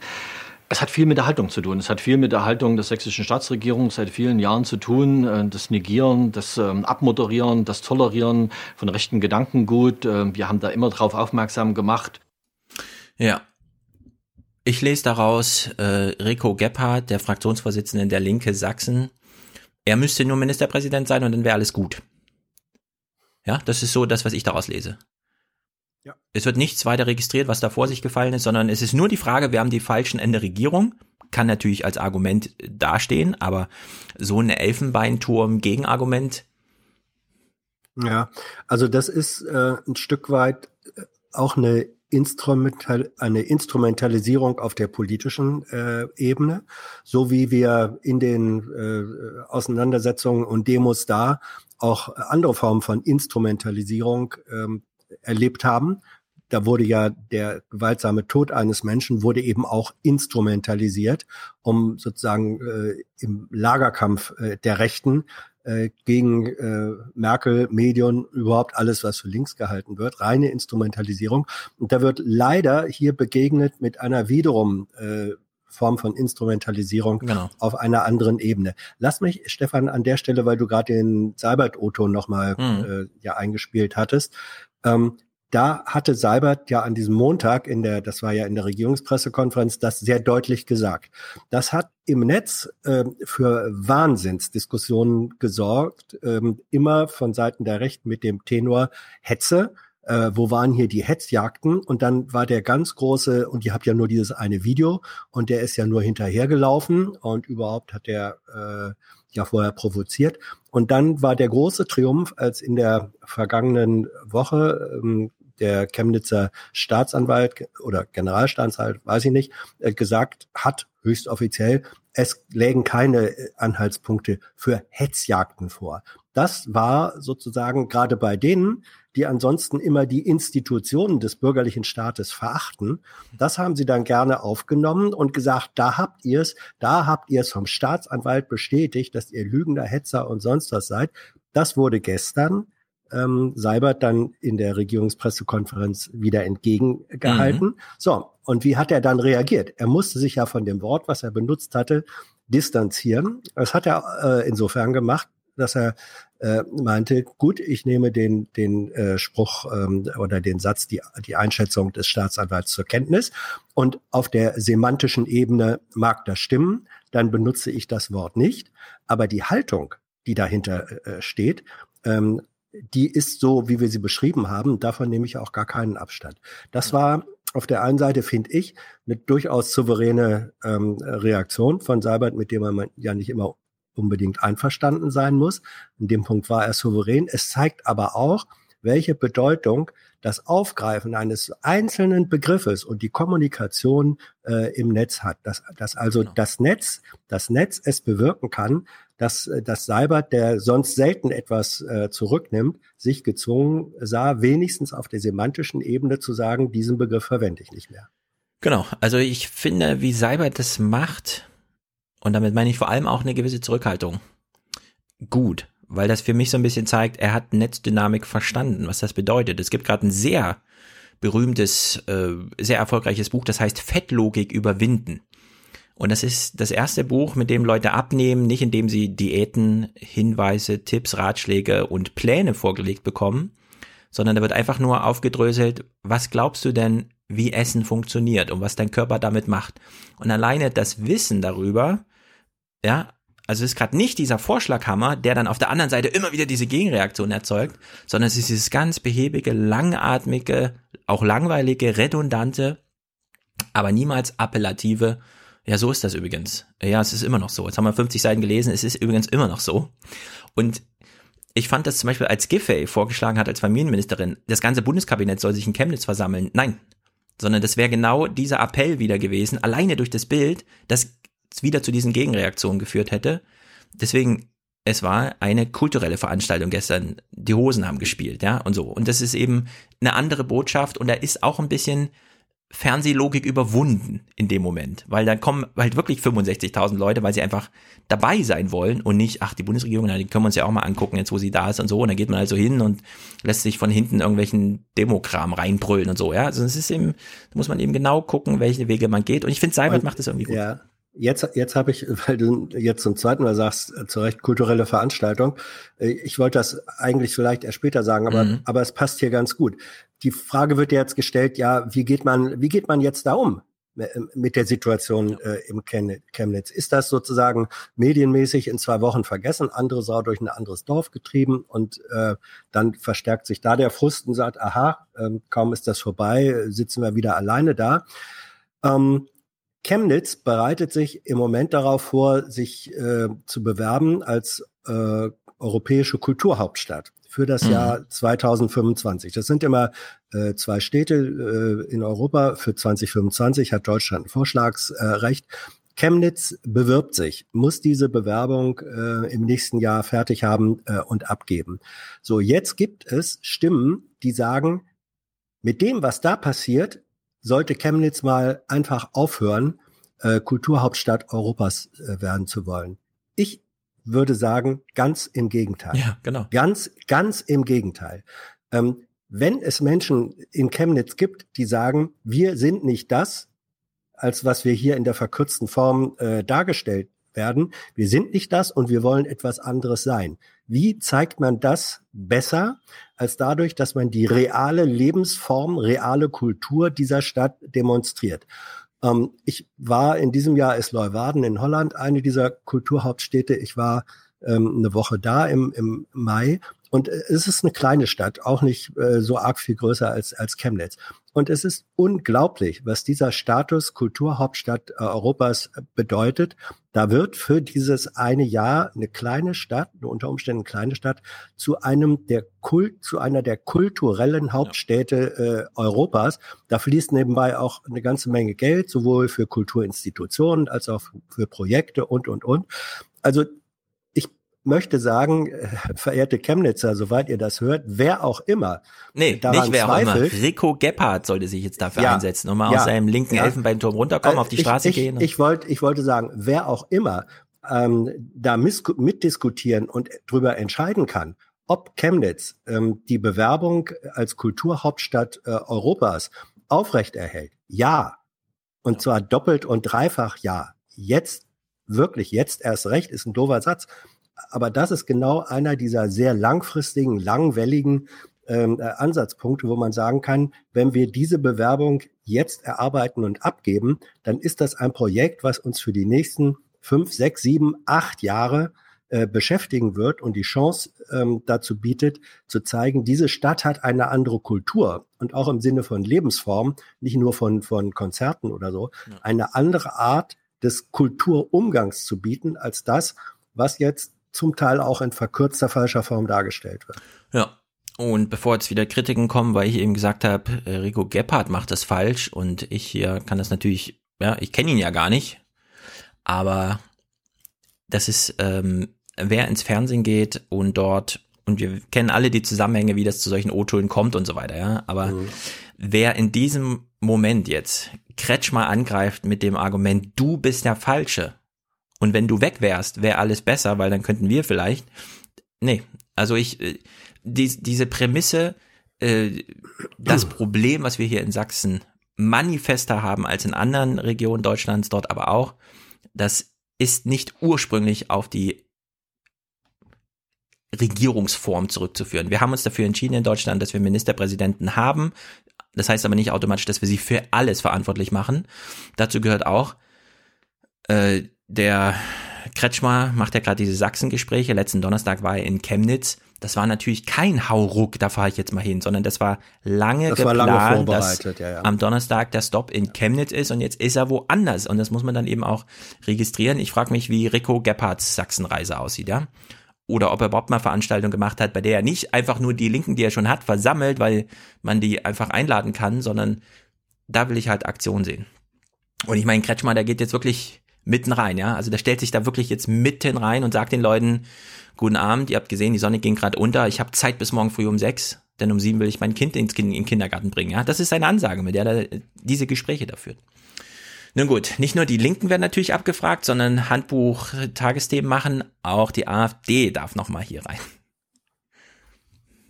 Für Diskussionen sorgte die Nachricht des AfD-Bundestagsabgeordneten Frohnmeier. Der twitterte gestern Abend, wenn der Staat die Bürger nicht mehr schützen kann, gehen die Menschen auf die Straße und schützen sich selber. Ganz einfach. Heute ist es Bürgerpflicht, die todbringende Messermigration zu stoppen. Inzwischen ruderte die AfD zurück. Wir sind nicht besonders glücklich über den Tweet, hieß es aus der Bundestagsfraktion.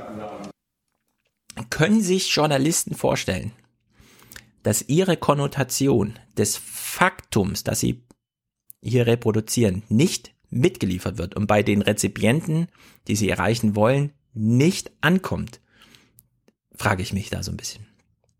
Er hat ja, man muss es trotzdem machen. Also das Ja, ist, das genau. ist, das Aber ist das ist völlig, auch- das ist völlig klar bei der Community, die da erreicht wird, mindestens bei einem Teil der Community, die werden sagen, he, he, he, geil, Genau. dass das endlich mal jetzt auch noch gezeigt wird.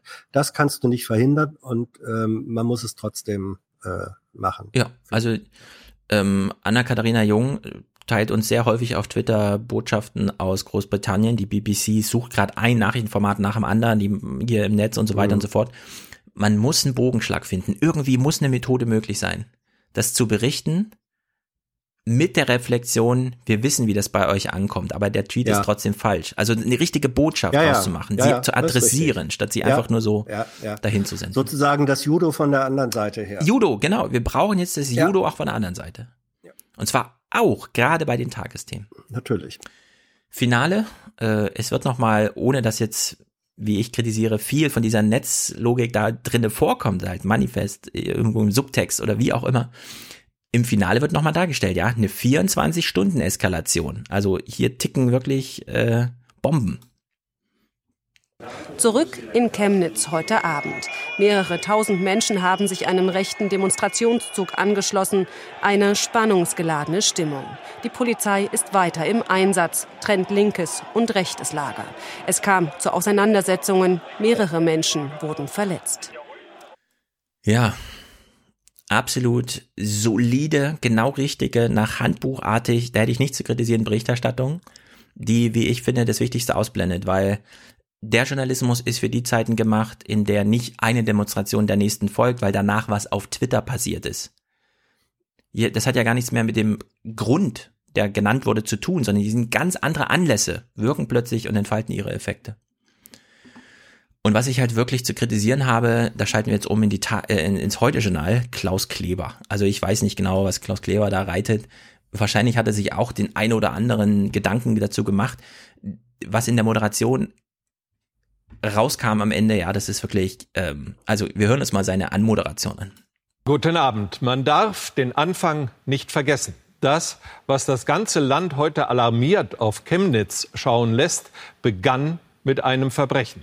In der Nacht zum Sonntag. Am Rand des Stadtfestes wurde ein Mensch umgebracht mit Messerstichen auf offener Straße. So eine Tat muss eine Stadt erschüttern. Ja, okay, aber was heißt erschüttern? Dass plötzlich äh, lauter schwarze Leute mit Widerstand, Widerstand, äh, wir sind Fan von Adolf Hitler durch die Straße rennt, muss man damit rechnen und darf uns auch das nicht überraschen? Ich würde sagen, hier hat Klaus Kleber einen kategorialen Fehler Überzogen. zwischen Ja. Anlass und Grund nicht. Ja, da, da muss man einfach mal unterscheiden. Ja, es gab einen Anlass, aber das ist doch jetzt nicht der Grund dieser Tötungsvorfall, sondern es sind ganz andere Dynamiken, die hier zu sowas führen. Und dann so ein Verständnis plötzlich zu zeigen. Das muss eine Stadt erschüttern. Also pff, Naja, weißt du, weißt du, was das für ein, weißt du, was das ist?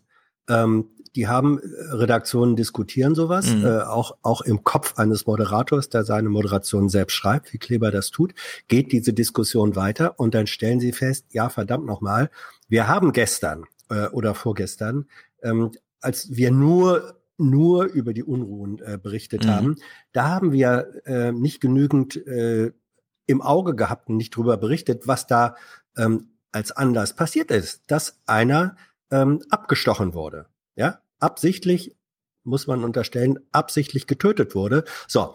Und jetzt sagt man, jetzt heilen wir das oder versuchen wir das insofern zu heilen, indem wir am nächsten Tag es viel zu sehr und in einer falschen Konnotation machen. Also das, was ich äh, so ungefähr, wenn ich mir, wenn ich mir im Winter die Füße erfroren habe, weil die Schuhe zu dünn waren, dann ziehe ich mir im Sommer drei Paar dicke Socken an, um das Ja. zu kompensieren. Das eine ist so falsch wie das andere. Ja. Das ist sozusagen menschlich verständlich. Man, man hat ein Unbehagen, weil man merkt, oh, da habe ich, da, da haben wir was unterlassen, was wir hätten machen sollen, und dann betont man es äh, am nächsten Tag äh, über und dann äh, versuchst du den einen Fehler durch den anderen Fehler wettzumachen.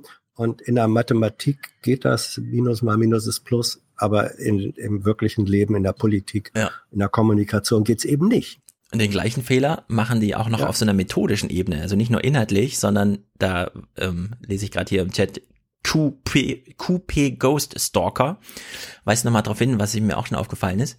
Klaus Kleber empfiehlt jetzt in jeder Sendung, gehen Sie auf Twitter at heutejournal.de, äh, at, at heutejournal.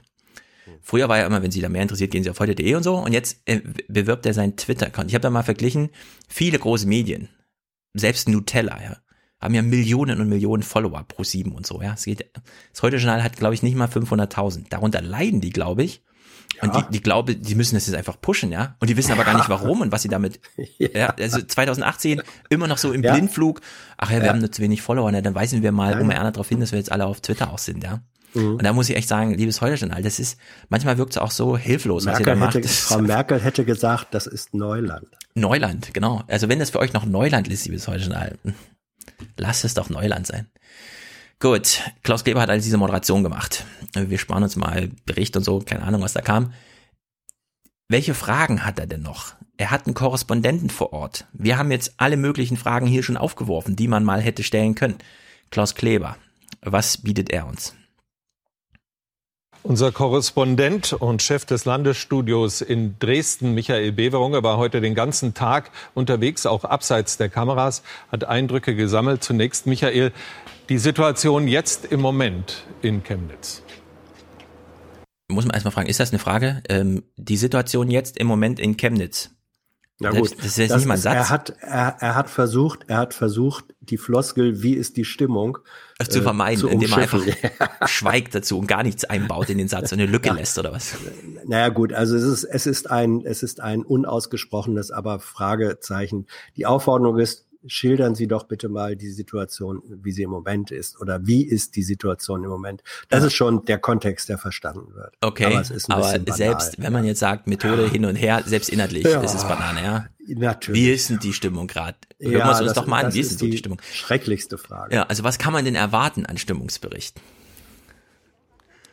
Also wir stehen hier an dem Platz, wo sich die beiden Seiten gegenübergestanden haben. Die Situation ist im Moment weitgehend ruhig. Die Okay. Demonstrationen haben sich aufgelöst. Äh, Die wurden auch offiziell für beendet erklärt.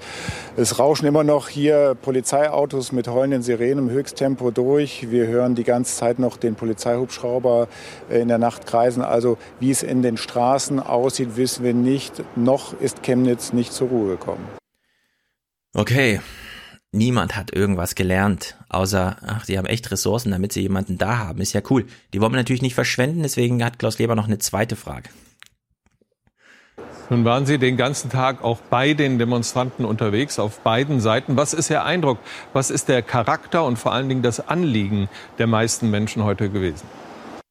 Tja, was ist denn der Charakter von der Demonstration, bei der man ist? Ich habe auch ein paar Demonstrationen als Journalist mitbegleitet. Zum Glück gab es damals schon Twitter und Facebook, so dass man ein bisschen drüber lesen konnte, wo man eigentlich war. Ja, weil ansonsten, man steht halt da so drin. Und das ist wie beim Fußball. Da fällt halt ein Tor, man wünscht sich nach Hause, damit man die Wiederholung nochmal sieht. Es ist halt wenn man, man ist dann zu nah am Panorama, ist so mein Eindruck irgendwie. Weil ich meine, da gab es nun genug Livestreams von vor Ort. Ich, also das fand ich, das ist einfach verschenkt, also wirklich verschenkte Sendezeit, wenn man die beiden Sachen hier macht. Naja, das zweite, ähm, äh, das zweite finde ich, finde ich so falsch nicht. Wenn man davon äh, ausgeht, dass ein Reporter tatsächlich vor Ort ist, mhm. der, der reale Eindruck vor Ort, auch das Gespräch mit Menschen, du hörst dann auch noch mal andere Sachen und siehst andere Sachen als das, was du auf Twitter oder im Livestream mitkriegst. Also ein, ein guter Reporter, ähm, der in der Lage ist, das aufzufangen. Äh, ich weiß jetzt auch kein besseres Wort als das Klima, das ähm, äh, in dem Fall tatsächlich die Stimmung, was bewegt die Menschen wirklich. Wenn man das auffangen kann und rüberbringen kann, ist es eine gute Reporterleistung. Nur das muss eigentlich vorher zwischen Reporter und Interviewer äh, im Gespräch ähm, geklärt werden. Kannst du so etwas liefern? Und nur wenn er sagt, ja, ich habe da etwas Neues, Authentisches hinzuzufügen, was ich als eigene Erfahrung gemacht habe, dann kann man es machen. Sonst ist es verschenkt. Ja. Also ich habe jetzt nichts im Hinterkopf, weil ich den, seine Antwort jetzt nicht dabei habe, was er gesagt hat. Wahrscheinlich nichts, wo ich denke, das müsste man jetzt und so. Was für mich also nochmal bestätigt, was ich eben schon urteilte. Abschluss dieses Gesprächs ist allerdings ganz interessant. Vielleicht war das hier der Versuch, so etwas wie ein Pegida-ähnliches Bündnis auch in dieser Stadt zu etablieren. Jedenfalls riefen viele Demonstranten zum Schluss, wir kommen wieder. Wir werden sehen. Dankeschön nach Chemnitz, Michael Beverung. Es bleiben Fragen. Ja, also vielleicht. Ja. Finde ich eine, ja, das kann man ruhig mal sagen als Journalist. Ja, vielleicht ja. war das hier ein Versuch wie Pegida. Auf der anderen Seite wissen wir jetzt, die Leute sind wirklich von überall angereist. Also mhm. das Potenzial der Chemnitzer scheint da nicht allzu groß zu sein, um jetzt Pegida zu wiederholen. Und dann sagt er halt, ja, es können Fragen, also es bleiben mir einfach Fragen offen. Das finde ich eben auch Klaus Kleber. Ähm, ein Clip noch hier von Klaus Kleber. Äh, Klaus fragt sich dann doch noch so die eine oder andere Sache. Warum entzündet sich die Wut, bevor Tatsachen feststehen? Warum richtet sich die Wut gegen Ausländer noch bevor die Polizei die ersten Untersuchungen machen konnte? Es liegt nahe, eine Erklärung in der Vorgeschichte und der aktuellen Lage von Chemnitz zu suchen. Ja, hier kann man richtig also ich hatte das sofort zum Hinterkopf, erspüren, wie man jetzt natürlich in den alten Registern kramt und sagt, Chemnitz, Osten, hohe Arbeitslosigkeit, Perspektivlosigkeit, keine Jugend, okay, ratter, ratter, ratter, und dann hat man so eine Antwort irgendwie. Dann geht so ein bisschen Zeit ins Land und dann hat man so ein Trump-Déjà-vu. Man stellt plötzlich fest, ach so, auch Frauen haben Trump gewählt. Ach so, auch Frauen mit College-Abschluss. Mhm. Auch Frauen mit College-Abschluss in Großstädten. Mhm. Und die Wall Street hat er auch noch äh, so ein bisschen als Fanclub, ja. Mhm. Ja, also so sieht mir das ein bisschen aus wie bei Chemnitz. Weil ich meine, wenn man das mal so ein bisschen sozial, also so wie er das jetzt macht, ja, die Stadt und so. Chemnitz hat in 40 Jahren 65.000 Einwohner verloren. So ungefähr in der Größenordnung. Chemnitz war vor 100 Jahren die Stadt mit dem höchsten Pro-Kopf-Einkommen und dem höchsten Steueraufkommen pro Kopf aller deutschen Städte. So steht es in der Wikipedia. Es galt als das sächsische Manchester. So, und dann kam der Krieg, 80 Prozent Zerstörung, der Wiederaufbau in Anführungszeichen als Karl-Marx-Stadt und heute eine Stadt ohne Jugend. Alle ziehen weg. Ich kenne das ja selber, ja. Man macht in Jena Abitur, selbst in Jena. Und dann ein Jahr später alle weggezogen. Die ganze Klasse ist einmal komplett weg und die Eltern sind da und dann hört man alle möglichen Argumente, ja, also Jugendkultur, Innovation in der Gesellschaft, neue Mobilität und so weiter, das kommt eigentlich immer aus den Jüngeren. Und es gibt aber keine Jüngeren. Also steht halt eine Stadt da, wie sie da steht. Ja? Also man kann es in alle Richtungen sozialstrukturell einmal durchanalysieren. Falls ich morgen dazu komme, meine Stimme hält, mache ich dazu auch mindestens eine Stunde im Talkradio. Das läuft aber dann unter eben Rentnerrepublik und nicht so sehr unter Redaktionsschluss. Aber das sind all solche Fragen. Hinzu kommt dann diese Medienlogik, naja, das heute schon all. Also ich fand das einfach im, im Tagesthemen war zumindest noch solide Berichterstattung, aber hier dieses, ich stelle mir Fragen und Schu also im Grunde ist es Schinden von Sendezeit, indem man die nochmal seinem Kumpan von vor Ort stellt.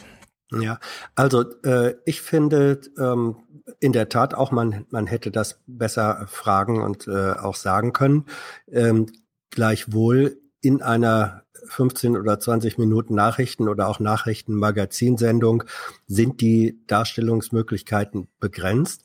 Ähm, deswegen wäre es eigentlich dringlich geboten, dass man nach so einer äh, Nachrichtensendung entweder sagt, wir bieten hier auf dieser Plattform etwas an, was sich äh, mit diesem Phänomen und ich ja. fasse jetzt mal die Sachen, die du da gesagt hast, zusammen äh, unter dem Begriff gesellschaftlicher Desintegration. Ja, was in Chemnitz sich, sich ausdrückt, und das ist ja nicht Chemnitz-spezifisch, das erleben wir häufig, das sind, das, das sind Ausdrucksformen, äh, sind Symptome von gesellschaftlicher Desintegration, die heute zum Ausdruck kommen, sich aber im Grunde seit mindestens äh, 20, 30, äh, 40 Jahren äh, äh, bereitet haben und sich entwickelt haben. So. Und wenn man diesen, und das sind ganz komplexe Sachen, wie du es eben auch geschildert hast, da ist ja die soziale Frage ähm, mit, wie ist das mit Arbeitsplätzen, wie ist das äh, mit, mit der ökonomischen Perspektivarmut, äh, wie ist das mit dem Faktor der fehlenden Jugend, die man, die man braucht für gesellschaftliche Innovation. Das spielt alles zusammen und das kriegst du nur, wenn überhaupt, aufgedröselt in richtig langen und gründlichen Formaten.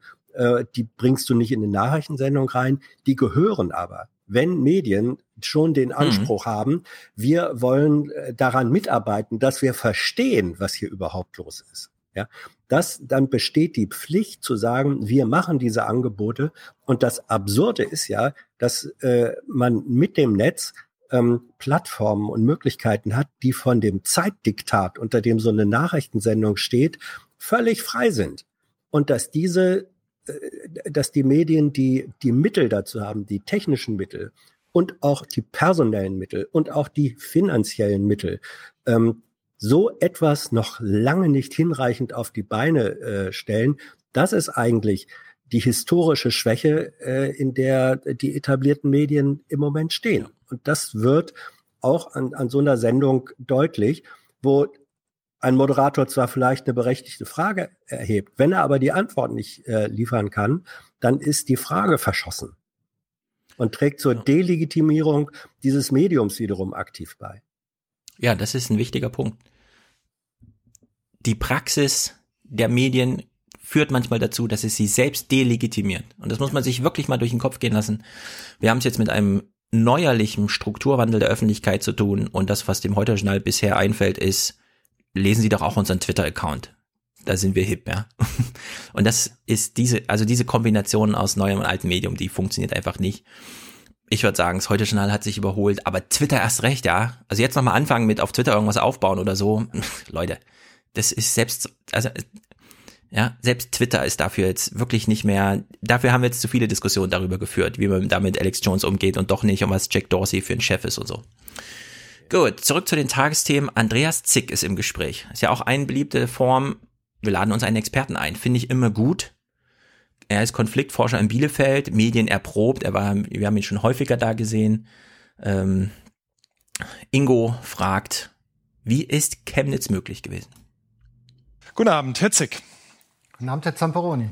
Hetzjagden in der Chemnitzer Innenstadt, ein rechter Mob offenbar mit Bereitschaft zur Selbstjustiz. Wie ist das möglich? Na, das hat sich über Jahre entwickelt. Was wir dort sehen, ist, dass sich das ähm, jetzt radikalisiert hat. In den letzten drei Jahren haben wir gesehen, die rechtsextremen Milieus haben sich radikalisiert. Ja, also solide Antwort, aber schon wenn er beginnt mit, das hat sich über Jahre entwickelt, mich würde interessieren, wie die 24-Stunden-Eskalation möglich war genau das andere Phänomen, was dazu führte, dass wir gesehen haben, was wir sehen. Dass es da Nazis gibt, dass sie mobilisierungsfähig sind, dass sie auch Mitläufer herbeiorganisieren, über welche Anlasse und wie man den Flyer dann macht, auch immer. Aber ich hätte die erste Frage komplett ausgetauscht, ja. Nicht, was hat sich da entwickelt über die Jahre, sondern wie war das möglich? Das war letzte, vor zwei Tagen war doch die Stimmung noch nicht so. Und jetzt das war seine so Frage, wie war das möglich? Ja gut, und das dann war die Frage. muss man Herr Zick reinkrätschen und sagen, ja, ich weiß, Sie sind hier Konfliktforscher mit langen Linien, aber mich interessieren die 24 Stunden. Aber so auf ähm, Netzlogik getrimmt haben wir Ingo Zamparoni halt noch nicht. Ich weiß ja nicht, ob er hier zuhört. So, Fragen von Ingo Zamparoni. Wir gehen sie mal durch. Erste.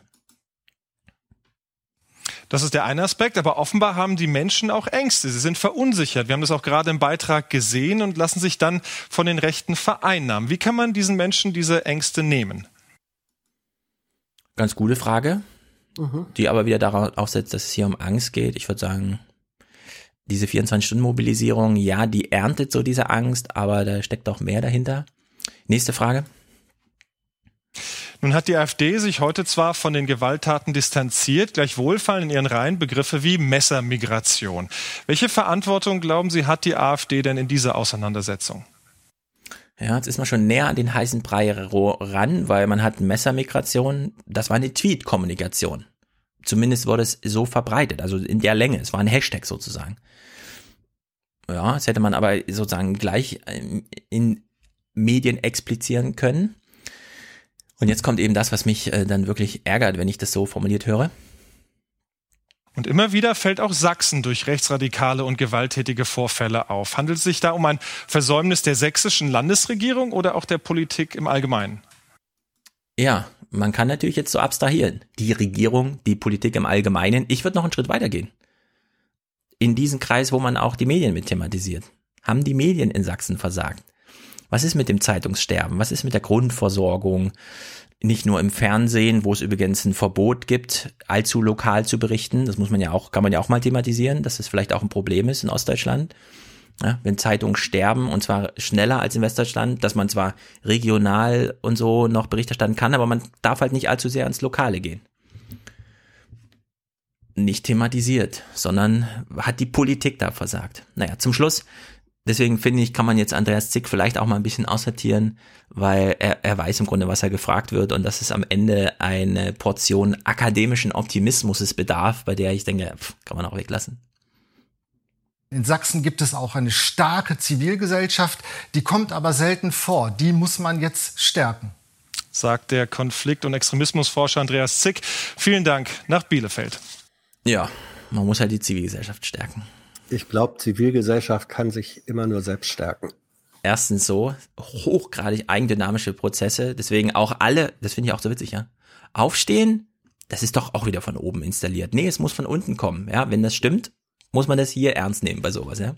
Und es war nun mal auch eine Kritik der Medien an so Organisationen wie Aufstehen, die dann wieder alles von oben durchorganisieren. So, jetzt kommt ein ganz, ganz wichtiger Clip, Ausschnitt, zwei Ausschnitte.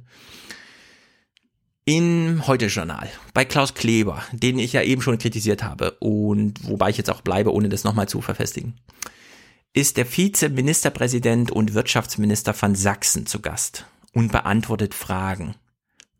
Und wir nehmen uns jetzt die Zeit und ich bereite euch ordentlich vor. Lasst es nicht an euch vorbeidudeln, sondern hört wirklich mal zu, was er sagt. Anders als das für die meisten heute schon als Zuschauer möglich ist, wo man von einem Thema zum nächsten springt und so weiter, ja. Wir hören jetzt den Wirtschaftsminister. Das ist nicht einer, der sich mal eben mit diesem Thema befasst, sondern der arbeitet dort, der ist aus dieser Regierung, die wir hier kritisieren und so weiter und so fort. Und er kriegt eine Frage von Klaus Kleber und antwortet. Guten Abend, Herr Dulich. Schönen Abend. Was ist so besonders an Chemnitz oder hätte sich das, was in den letzten zwei Tagen da passierte, in jeder sächsischen Stadt so entwickeln können? Ja, die Frage ist schwierig zu beantworten, weil natürlich haben wir überall in Sachsen und nicht nur in Sachsen, sondern sicherlich überall in Deutschland, aber vor allem auch in Ostdeutschland Entwicklungen, wo man genau hinschauen muss. Wir haben in den letzten Monaten immer nur über ein Thema in der Politik gesprochen und da fühlen sich anscheinend jetzt auch Menschen bemüßigt, mit diesem Rückenwind ähm, auf die Straße zu gehen und Parolen zu rufen oder gar gewalttätig zu werden. Aber so wie es im Beitrag schon angeklungen ist, man muss immer wieder erinnern, worum es eigentlich geht. Da ist ein Mensch äh, zu Tode gekommen gekommen und das steht in erster Linie sozusagen hier zur Aufklärung, bevor man schon wieder über ähm, Konsequenzen redet. Ja, wir haben nur ein Thema. Da hatte ich jetzt gedacht, dass er was anderes meint. Und das mobilisiert, was denn? Ja, naja, also äh, er hat ja recht, dass das sehr wesentlich und zu viel über das Thema äh, Ausländer, Asyl, Abschiebung äh, sozusagen die Ausländerproblematik als Thema äh, mhm. ventiliert wurde. Und äh, nur dazu sagt er jetzt gar nichts. Bei ihm, äh, bei ihm kommt jetzt auf einmal die, die Ebene der ähm, Aufklärung ähm, des, äh, des, der, der Tötung. Ja, also wir hören das nachher auch bei Kretschmer. Ich glaube, man kann so ein bisschen re-engineeren, wie die intern sprechen, wenn es mhm. heißt, äh, eine Anfrage von den Tagesthemen. Weil die, die kotzt das schon an. dass sie quasi nicht dagegen ankommen, dass es in Mainz und in Hamburg große Zentralen gibt, die das mit dem Judo noch nicht verinnerlicht haben. Und dass es super kontraproduktiv ist, wenn wirklich fünfmal die Woche ein Bilderbericht aus Nigeria, wo auch immer, Somalia kommt, ja, wie farbige Menschen leben.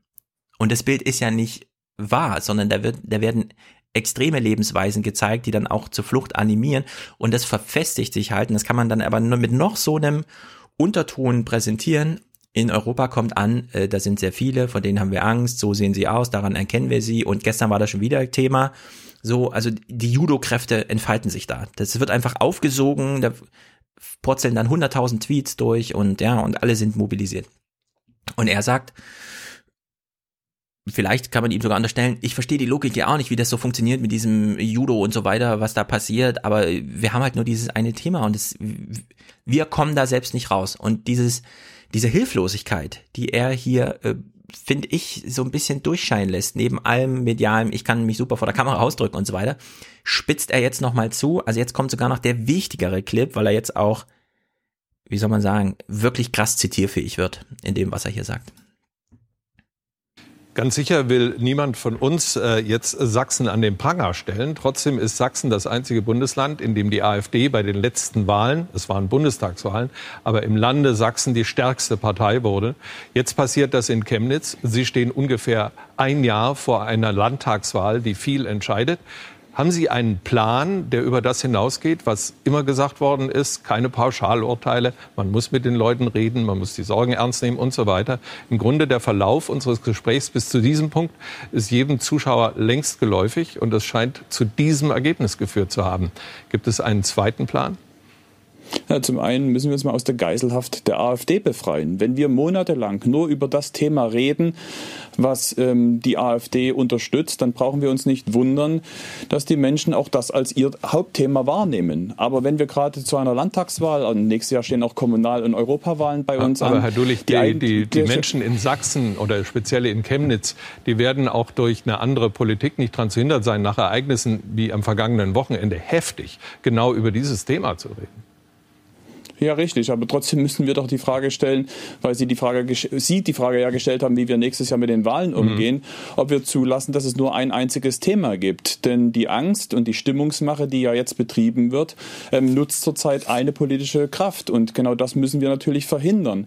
Wir müssen uns den Fragen stellen. Das machen wir auch sehr ähm, energisch in Sachsen, indem wir viele Bürgergespräche führen. Das reicht aber alleine nicht aus. Das heißt, auch eine Zivilgesellschaft muss mit aufstehen und die Anständigen in Sachsen, die die Mehrheit sind, müssen es auch laut und, laut und deutlich sagen. Das erwarte ich auch von einem Land.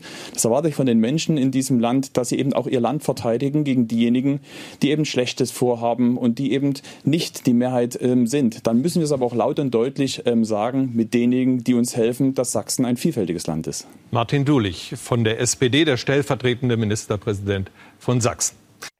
Also, Herr Dulich sieht sich in einer medialen Geiselhaft durch die AfD. Und dann sagt Klaus Kleber, nee, die Menschen wollen darüber reden. Nur weil sie eine andere Politik machen wollen, heißt das doch nicht, dass die Menschen das nicht mehr interessiert. Fast so, so ein verteidigendes, ich bleib hier bei meinem Thema. Sie müssen damit schon klarkommen. Also ich sehe, ich, habe hier wirklich gerade Judo auch zwischen den beiden gesehen ohne dass man dann wirklich mal die Kraft des Gegners genutzt hätte, weil es wäre hier sehr einfach möglich und von meiner Seite sehr einfach nachvollziehbar gewesen, wenn Dulich einfach Klartext gesprochen hätte. Ja, äh, wobei Kleber natürlich in dem Punkt recht hat. Er hat ja gesagt, ähm, durch solche Ereignisse, und damit meinte er jetzt äh, die, diese gewaltsamen äh, Demos, das Aufeinanderprallen gesagt, das kann man ja nicht verschweigen. Wenn das stattfindet, werden die Menschen darüber reden. Da hat Kleber natürlich völlig recht. Dulich meint ich aber teile, den Vorlauf über die Jahre. Richtig, richtig. Nur deswegen haben die möglicherweise an dem Punkt, Sie haben beide recht. Ähm, wo ich deinen Eindruck absolut teile, ist der der Überforderung, der Hilflosigkeit. Und das gilt aus meiner Sicht für Kretschmer ganz genauso. Ähm, die, die im Moment in Sachsen die Regierung stellen, sind mit der Situation und der Analyse der Situation nach meinem Eindruck komplett überfordert. Ähm, sie, sie werden überfordert. Dingen, ja, sie werden überfordert, sie sind aber auch äh, überfordert. Und ich glaube auch, sie fühlen sich in Wahrheit überfordert. Ähm, ich weiß nicht, ob du irgendwas vorbereitet hast aus dem Anne Will-Gespräch, äh, wo Kretschmer ja auch da gewesen war. Ähm, da war am letzten Sonntag, da war diese absurde Situation, ähm, dass als völlig klar war, dass, dass an dem Montag die, die Polizei Sachsen äh, die Lage falsch eingeschätzt hatte und einfach zu wenig Beamte da hatte, obwohl der Verfassungsschutz gewarnt hatte und gesagt hat, da kommen viel mehr als ihr denkt, sind keine Zusatzkräfte angefordert worden. Da hat, also da, das ist allen sonnenklar. Das hat die Polizeiführung selber so bestätigt und der Verfassungsschutz auch. Und dann stellt Kretschmer sich dahin und verteidigt das auch noch und sagt, nein, nein, nein, wir hatten die Lage jederzeit im Griff und, und Sie äh, reden hier von Sachen, wo Sie keine Ahnung haben. Das ist eine absurde Verteidigungshaltung, die eigentlich nur erklärbar ist für mich, dass jemand aus der Überforderung heraus, aber in der Position des Regierungschefs sagt, jetzt muss ich hier wenigstens Standfestigkeit äh, demonstrieren. Ich möchte, äh, gerade weil wir weil diese ein Thematik, nur das eine Thema, äh, das der AfD nutzt und so. Ich mache da noch mal einen Sprung zu, zu der Veranstaltung heute mit mhm. Aufstehen. Da hat Vollmer, äh, Ludger Vollmer, einen sehr guten Satz, sehr guten Satz gesagt in Bezug auf ähm, AfD, äh, Chemnitz äh, und so weiter. Er hat gesagt, das Problem ist, dass ähm, eine äh, gesellschaftliche Problematik, die eigentlich ein Oben-Unten-Problem ist, also Lebensverhältnisse, wer sind die äh, Bevorteilten, wer sind die Benachteiligten, das wird umgewandelt in ein Innen-Außen-Problem. Und damit hat er komplett recht. Er hat das auf einer, auf einem Koordinatenkreuz, hat er das völlig zu Recht auf diese beiden Achsen gebrochen. Im Grunde ist das äh, die Problematik, die wir haben, die auch dazu beiträgt, zu dieser Entfremdung gegenüber äh, den etablierten Medien äh, wie der Politik. Das hat in allererster Linie, so würde ich es äh, in der Tat sehen, viel zu tun mit wachsender sozialer Problematik und die wird umgedreht, bewusst umgedreht von der AfD in eine Innen-Außen-Problematik. Äh, mhm. Es sind jetzt, da dienen dann die Ausländer als Projektionsfläche, was viel mit unserer inneren psychischen Struktur und so weiter zu tun hat. Es ist ein Missbrauch, der da betrieben wird. Und diesen Missbrauch als solchen zu erkennen und zu sagen, wie, wie können wir dem tatsächlich gegenübertreten, dazu sind nach meinem Eindruck im Moment ähm, die politischen Kräfte noch nicht so weit in der Lage, wie sie es eigentlich sein müssten. Ja, also Georg Schramm hat das ja beschrieben, wie Warren Buffett, da kommt er immer wieder drauf zurück, damals meinte, ja, hier läuft ein Krieg arm gegen reich und die Reichen sind dabei, zu gewinnen. Das ist das Zitat von Warren Buffett. Und die Methodik ist ja klar. Wenn man sich bedroht fühlt von den Armen, muss man eine neue Konfliktlinie aufmachen und zwar zwischen Arm und Arm in Deutschland ist ja völlig unbekannt, ja, wie reich manche Familien wirklich sind. Das schönste Beispiel von Julia Friedrichs finde ich immer, wie die CDU immer kommt mit diesem Erbschaftssteuer ist nicht so gut, weil dann werden ja Unternehmen wandern dann nicht durch die Familien und das bedeutet dann, dass die Unternehmen aufgelöst werden und so weiter. Also Schutz der Familienunternehmer. Während dann Julia Friedrichs rausgefunden hat, ja, das ist nicht Schutz der Familienunternehmer, weil da, da geht es nicht darum, dass einer seinen Handwerksbetrieb an die nächste Generation übergibt und eben die fünf Mitarbeiter mitnimmt und nicht plötzlich ein Viertel des Unternehmens abschneiden und versteuern muss und dann nur noch vier Mitarbeiter hat, sondern hier geht es um den Schutz derjenigen Familien, die so zwischen 100 und 800 verschiedene Unternehmen in ihrem Besitz haben, so zwischen 50 und 80 Prozent Beteiligung und davon natürlich nicht, ja, aber das ist eben auch flüssiges Vermögen, das man einfach versteuern könnte, da keine Abstriche machen wollen. Das ist dieser Krieg arm gegen reich. Wie in Japan, es gibt so reiche Clans. In Japan spricht man da ganz offen drüber. Ja, gehörst du zum Clan oder nicht, ja? Also das, der wird einfach am Anfang des Lebens entschieden und die einen gehen dann in Depressionen und die anderen, ja, machen halt Karriere in ihrem, äh, in ihrer Kaste sozusagen. In Deutschland haben wir genau die gleiche Sozialstruktur, aber gar kein Gespräch darüber. Und da habe ich ein bisschen Hoffnung, dass man das bei Aufstehen hinbekommt. Auf der anderen Seite, Sarah Wagenknecht red, hält immer gute Reden, aber irgendwie verfangen die nicht so richtig. Ja, es sind dann mehr so Happenings, die dann halt so stattfinden, aber naja.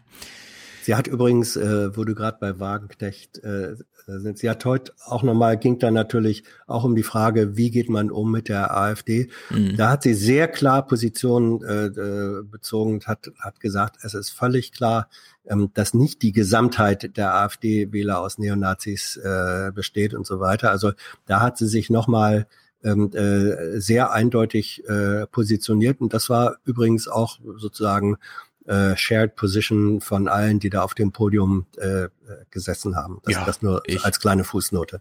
Also man soll ja vorsichtig sein mit Worten, aber sie hat bei dieser Argumentation und bei dem, was sie macht, von mir bedingungslose Solidarität. Mhm. Ja, sofern das was hilft ihr oder so, keine Ahnung. Aber da bin ich voll auf ihrer Seite. Sie soll das machen, weil ich zähle mich auch zu denen, die so ein bisschen zu lahmarschig sind, ja. Und deswegen auch zu Recht von dem Dulich auch nochmal dieser Aufruf. Wenn man was gegen Nazis hat, muss man halt auch was gegen Nazis machen und ja, nicht nur Judo spielen bei Twitter oder so. Nochmal zu Anne Will. An, also es war eine spektakuläre Folge. Ich empfehle sie von der ersten bis zur letzten Minute. Wolfgang Thierse, der mich sonst immer nervt mit seinem, ja, die Demokratie, demokratischen Bretter sind wirklich dick. Ich fand's wirklich, äh, ich, ich saß da und hab gedacht, jawohl, ja, warum nicht einfach mal so reden? Aber auch, äh, also ich habe zwei Ausschnitte, allerdings nicht für diesen Podcast, sondern für den anderen, weil es wirklich mehr an der Rentenrepublik läuft, wie er nochmal auf die Aufgabe der Ostdeutschen zu sprechen kommt hier im Forum, äh, im, im Chat äh, gerade nochmal der Hinweis vom äh, schon wieder QP Ghost Stalker. Die sächsische Polizei wollte ja Verstärkung haben, hat sie dann nicht bekommen. Das gilt für die erste Demo nicht.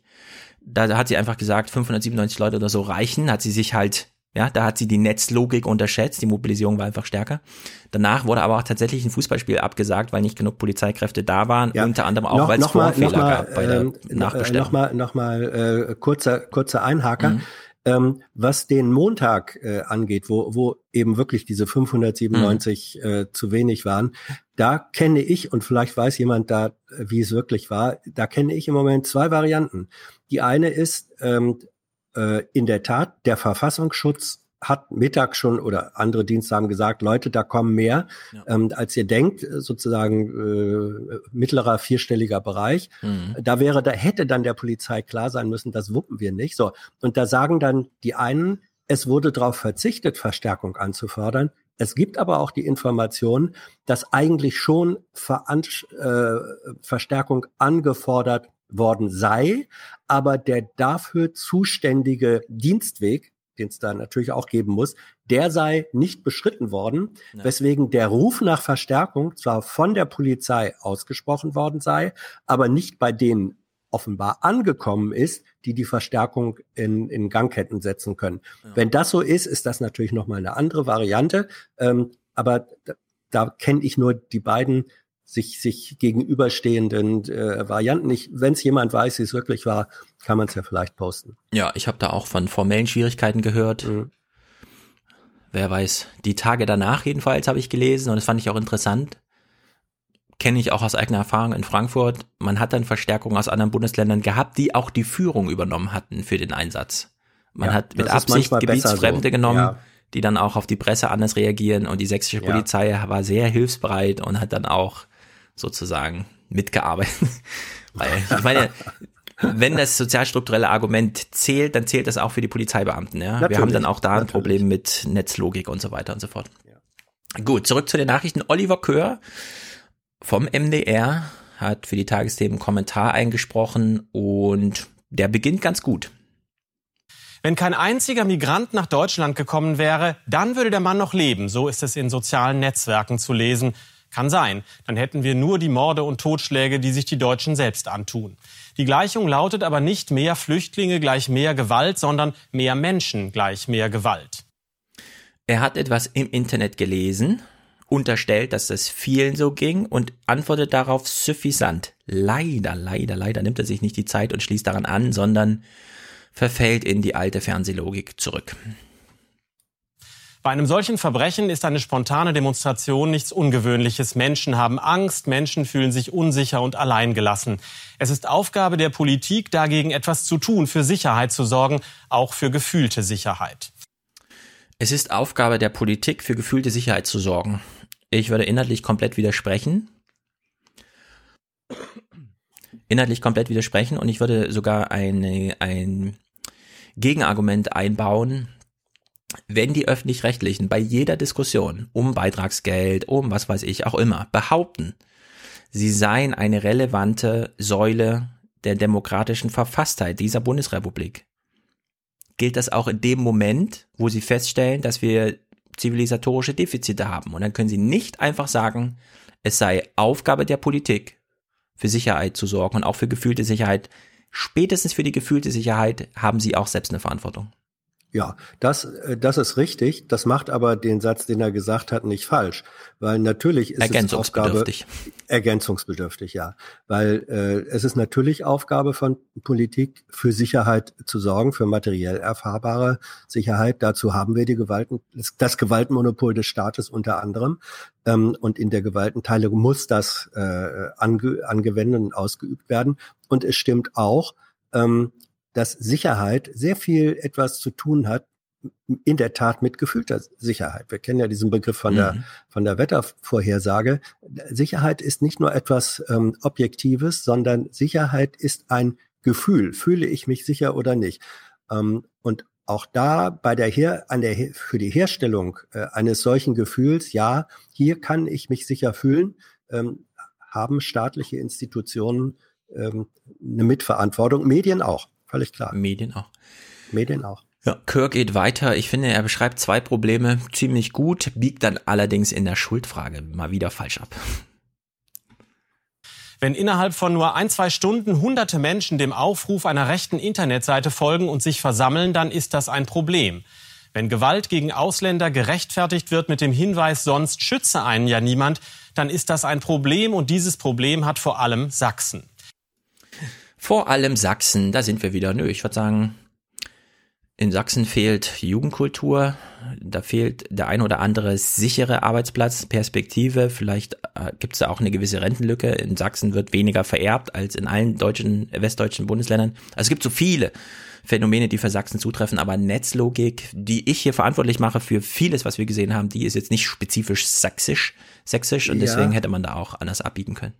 Ja, wo, wobei ähm, ich nehme diesen Hinweis auch insofern wahr, äh, die Diskussion gab es ja auch, wenn es ähm, Justizbeamte gibt, die das völlig okay finden, einfach mal so Haftbefehle äh, äh zu veröffentlichen, ins Netz zu stellen, wenn es Polizeibeamte äh, gibt, die das völlig okay finden, einfach mal so Journalisten eine Dreiviertelstunde lang zwecks Feststellung ihrer Personalien äh, aus mhm. dem Job zu nehmen, dann zeigt das auch ein Stück weit, ich sag mal, innerhalb ähm, des, des staatlichen Apparates, wo Rechtsstaatlichkeit natürlich sozusagen eigentlich äh, genetisch, Berufsgenetik sein muss, ja.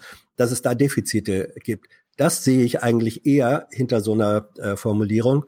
Und wenn er das damit gemeint hat, dann hat er auch da leider recht. Das ist vielleicht ähm, dann doch, ich würde jetzt gar nicht speziell sagen ähm, in Sachsen, sondern unter Umständen in den neuen äh, Ländern ein Problem. Da hatte Thierse ja auch einen richtigen Hinweis gegeben vorher schon, ähm, als er sagte, man hat es in den neuen Ländern immerhin zu tun mit einem Wahnsinns-Systembruch. Ähm, mhm. Der ist jetzt äh, 40 Jahre her bald, aber sowas ist nicht in einer Generation überwinden, äh, überwunden. Und das kommt vielleicht auch in solchen Unklarheiten äh, über das, was du als, als ähm, Person, die in einem Rechtsstaatsfunktionssystem eine Rolle hat, was du eigentlich machen kannst und musst äh, und was nicht. Aber das ist schon wieder so ein, so ein tiefgehendes Schiff. Ja. Also meine Empfehlung ist, jeder guckt sich diese Anne Will-Sendung einfach ja. in voller Länge ja, an. Das ist so eine Stunde, gut. das ist, ja, wie Tierse da spricht. Ich meine, die Wende, klar, die ist jetzt viele, viele Jahre her, aber sie passiert halt immer noch in den Familien, Absolut. in den Beziehungen, die da Absolut. und so. Gut, Finale von dem. Darf Kom ich da, ja. lass, mhm. lass mich da, Entschuldigung, wenn ich da nochmal mhm. biografisch werde. Ich, ich hatte ähm, im Jahr 1990 ähm, bei Radio Bremen damals noch für N3 so ein Halbstunden äh, Interview, Live-Interview mit äh, Klaus von Donani. Mhm. Er war früher regierender Bürgermeister von Hamburg äh, gewesen und war damals dann, ich glaube, Vorstandsvorsitzender äh, von TAKRAF, also einem dieser Ex-DDR-Unternehmen. Äh, und da haben wir uns drüber äh, unterhalten und da auch richtig in die Wolle gekriegt, wie lange es andauern würde, bis die Unterschiede zwischen äh, äh Ost und West ähm, überwunden sind. Und dann hat er gesagt, ach wissen Sie, in fünf Jahren, in fünf Jahren, sagt er, merken Sie da gar keinen Unterschied mehr. Da habe ich gesagt, Herr von Donani, das glaube ich Ihnen nicht. Das wird, äh, äh, dann habe ich den Sozialwissenschaftler rausgegangen, das wird nach aller Erfahrung mindestens eine Generation dauern, ja. wenn nicht noch viel länger. Und Donani wirklich mit aller Arroganz, zu der ein sozialdemokratischer ehemaliger Bürgermeister von Hamburg in der Lage ist, junger Mann, da haben Sie keine Ahnung, in fünf Jahren, ja, so. Ähm, äh, das, das war so eine, und, und in diesem, in diesem Fehlglauben, ich sage das jetzt nicht, ähm, um, um sagen zu können, hurra, Jessen hat recht gehabt, aber in dieser absolut illusionären Fehleinschätzung, in fünf Jahren sind alle Unterschiede äh, vorbei und Kohls blühende Landschaften so. Das ist ein solcher Bullshit in der und ein, eine, ein, ein solcher Irrtum, ähm, der sich aber in den Handlungen und Perspektiven und Planungen der verantwortlichen politischen Klasse bis heute fortsetzt. Also die, die, die späten Früchte der frühen Fehler werden auch jetzt geerntet äh, und zeigt sich auch in den heutigen Fehlstellen des politischen Personals, was heute da regiert. Hm. Ja, also mich beeindruckt, wie Thierse gestern von der, das ist unsere ostdeutsche Aufgabe sprach. Hm. Das ist auch nochmal ein neuer Dreh in dem Ganzen. Oliver Kör macht jetzt ein Finale hier in, in seinem Kommentar. Ähm, ich würde sagen, passt wunderbar zu dem, was wir sagen bisher, weil ich kann dann einfach nochmal meine Kritik wiederholen. Ganz Deutschland spricht über Sachsen, der Ministerpräsident aber schweigt zum Problem, das Sachsen mit Rechtsextremismus hat. Nee, das stimmt nicht. Der Ministerpräsident schweigt eben nicht. Und selbst wenn, wäre das eine adäquate Antwort auf diesen kommunikativen Exzess, den wir auf allen Ebenen erleben. Trotzdem, der Ministerpräsident schweigt nicht. Er war jeden Tag, äh, er hat im Grunde keinen Feierabend mehr, so muss man es jetzt sagen. Er ist auf Achse die ganze Zeit, nur im Gespräch. Er geht nicht ein Schritt, ohne dass ihn eine Kamera verfolgt und gleich ein Bürger dasteht und er wieder Haltung bewahren muss, um zu erklären, was ja die Sachlagen so sind. Und ich meine, wenn man jetzt wirklich nochmal, ja, alles Moderne, was wir so schätzen, alle Institutionalisierungen, alle Hierarchisierungen, wenn wir die auf einen soziologischen Nenner bringen wollen, ist das Kommunikationsverhinderung. Warum sind Organisationen hierarchisch organisiert? Warum gibt es eine Regierung als Repräsentation und nicht das Volk entscheidet. Weil zu viel Kommunikation nie geholfen hat. Und wir haben immer eine zivilisatorische Antwort darauf gefunden. Bis jetzt. Jetzt sind einfach alle auf Twitter präsent und halten sich für die wichtigsten Stimmen im, in der Gesellschaft. Und eine totale Verwechslung von digitalem und realem Leben. Ja, wir haben eine, wir haben eine Gleichzeitigkeit ja. von Vergesellschaftung, technischer Vergesellschaftung und sozialer Entgesellschaftung. Ja. Genau. Es ist Verentgesellschaftung. Ja, also das ja, ja. Weber-Ding nochmal eins weitergedreht. Es ist keine Vergesellschaftung, sondern es ist ja. ein Rückschritt ja, ist, im Grunde. Ist, ja, es ist beides gleichermaßen. Aber ja. von der technischen Ebene her werden wir stärker kommunikativ vergesellschaftet. Jeder kann permanent mit jedem sprechen.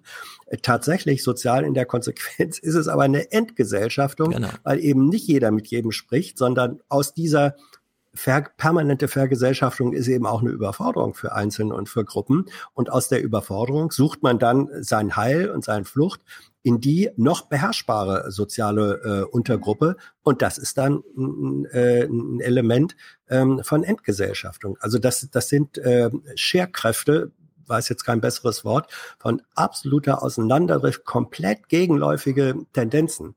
Ähm, und wie man die beherrschen kann, keine Ahnung, aber sie sind ja. jetzt erstmal nur da.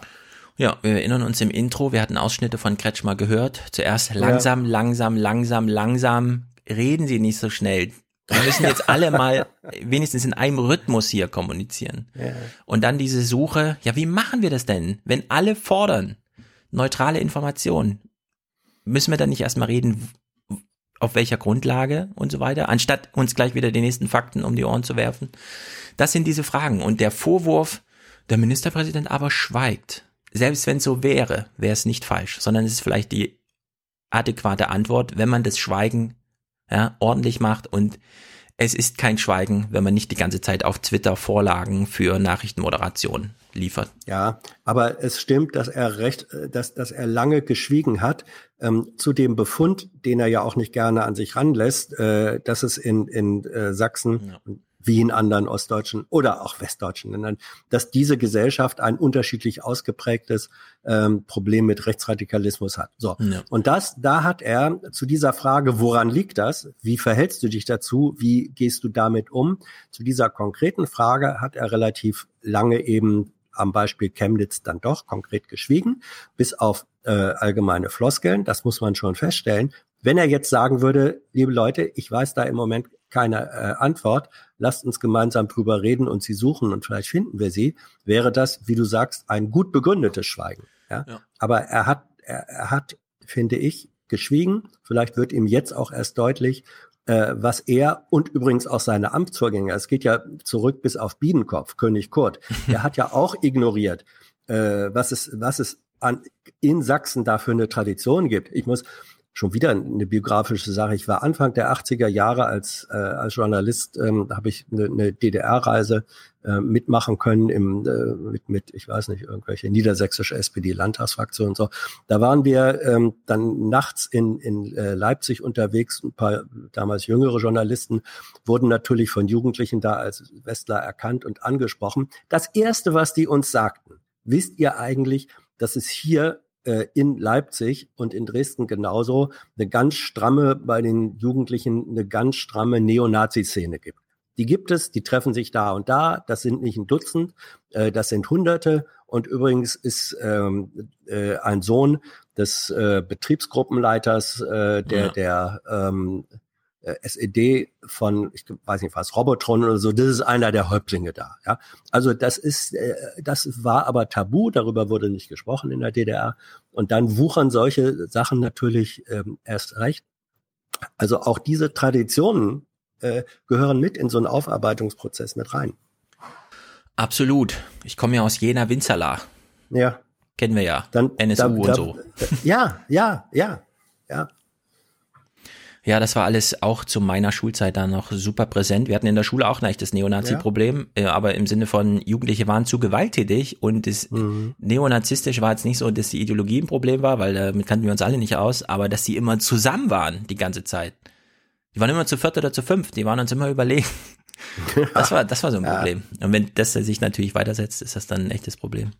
Aber ich bin dann auch bald umgezogen von Jena Winzerla, fünf Minuten Fußweg von diesem Pfarrer König und so habe ich dann gewohnt. Mhm. Also immer gut aufgehoben. Naja. Chemnitz. Ach so, Hinweis noch, dieser Chör-Kommentar von eben kommt aus dieser Zeit sendungstechnisch, die du eben auch nochmal markiert hast mit, da war von Kretschmer wenig öffentlich zu sehen und da wusste er nicht so genau, wie kriege ich jetzt meinen Talking Point mit den Polizisten und der Anzahl und so zusammen. Gut, wir gucken mal am Dienstag in die äh, Sendung rein. Da ist ja dann schon ein bisschen redaktionelle Zeit ins Land gelaufen, sehr viel Manpower und so weiter plötzlich sehr interessante O-Töne von einem Polizisten und einem Szenekenner. Man hat sich in Chemnitz am Tage abseits der Versammlung umgehört. Man muss ehrlicherweise feststellen oder mussten wir während des Einsatzes feststellen, dass äh, insbesondere der Zulauf der Versammlung der Bürgerbewegung pro Chemnitz äh, größer war, als äh, wir erwartet haben.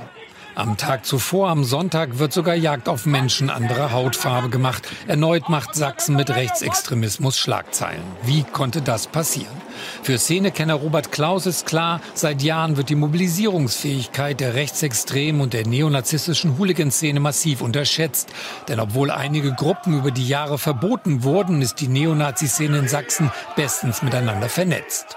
Die rechtsextreme Szene hat aufgrund dieser ganzen Auflösungen und Verbote meines Erachtens vor allem eins gelernt, nämlich sich informeller zu organisieren, Netzwerke zu begründen und am Leben zu halten, die keine eigene Homepage ähm, ins Netz stellen, die nicht immer eine eigene Facebook-Gruppe haben, ähm, die sich auch nicht als Verein oder als Partei anmelden, sondern als informelles Netzwerk agieren, sehr mobilisierungsfähig ist, vor allem über die diversen WhatsApp- und Chatgruppen. Und genauso ist es auch am Sonntag passiert. Ja, zum einen ein ehrlicher Polizist, der sagt, ja, wir haben das unterschätzt. Zum anderen ein Wissenschaftler, der sagt, ja, und das ist auch nicht verwunderlich, äh, hier werden einfach Netzlogiken unterschätzt. Also zwei sehr gute Statements, im Grunde Arbeitsaufträge für alle angeschlossenen Journalisten. In dem Moment wurden die noch nicht ganz eingelöst. Man ist wieder ins alte Handbuch zurückgefallen, hat Straßenumfragen gemacht. Weil sie allerdings lustig waren, gucken wir sie einfach. Was sagen Chemnitzer dazu, dass einige von ihnen zusammen mit Neonazis demonstrieren? Es waren ganz normale Menschen wie Sie, ich und jeder andere. Es waren keine Nazis. Es war sogar ein Rollstuhlfahrer dabei. Das habe ich gesehen. Für mich gibt es weder Inländer noch Ausländer. Für mich gibt es einfach nur ein Versagen der Politik. Keiner will wirklich die AfD. Aber wenn die das Sprungbrett sein muss, um erhört zu werden, ich finde es gruselig. Es waren nicht alles Nazis. Es war sogar ein Rollstuhlfahrer dabei. Es hat er selbst gesehen. ja, also ich verkneife mir jetzt mal alles, ja, was können wir so stehen lassen. einfallen könnte. Ja. Ich dass die Tagesthemen das tatsächlich so senden, finde ich auch so ein bisschen RTL 2 Niveau mäßig, ehrlich gesagt. Auf der anderen Seite zeigt das eben eine Denke, die offenbar auch da ist. Ja, aber ob man die Menschen jetzt so vorführen muss. Naja, Erwachsene sind für das, was aus ihrem Munde kommt, ja, schon, aber du weißt da ja, bist du der Erste, der das, ja. Du weißt ja, der Erste, der das, ja, der schien mir jetzt nicht geistig äh, unzurechnungs, okay. jedenfalls nicht im Sinne dieses Wortes zu sagen. Naja, Gordian Meyer, ausgedrückt, wie er sieht. Ja, Gordian Meyer Platz ist vom Verfassungsschutz Sachsen und gibt hier uns auch nochmal einen Arbeitshinweis. Auch bei der asylfeindlichen, asylkritischen Demonstrationshochphase der letzten Jahre war immer wieder zu beobachten, dass bei bestimmten Themen auch Menschen, die eigentlich sonst nicht mit extremistischen, rechtsextremistischen Strukturen zusammenarbeiten und sich von ihnen mobilisieren lassen, zu solchen Gelegenheiten mitkommen, weil sie sagen, ihr Anliegen, etwa hier die Kritik an der Bundesregierung oder anderen Dingen, ist mir in dem Fall wichtiger, als neben, dass das nebenan ein rechtsextremistischer Straftäter steht. Ja, es gibt da ein Thema, sagt er. Das mobilisiert so sehr. Jetzt kann man natürlich ewig über das Thema reden, aber warum nicht mal über das Phänomen? Warum mobilisiert das so sehr? Ich warte immer noch darauf, dass das mal thematisiert wird.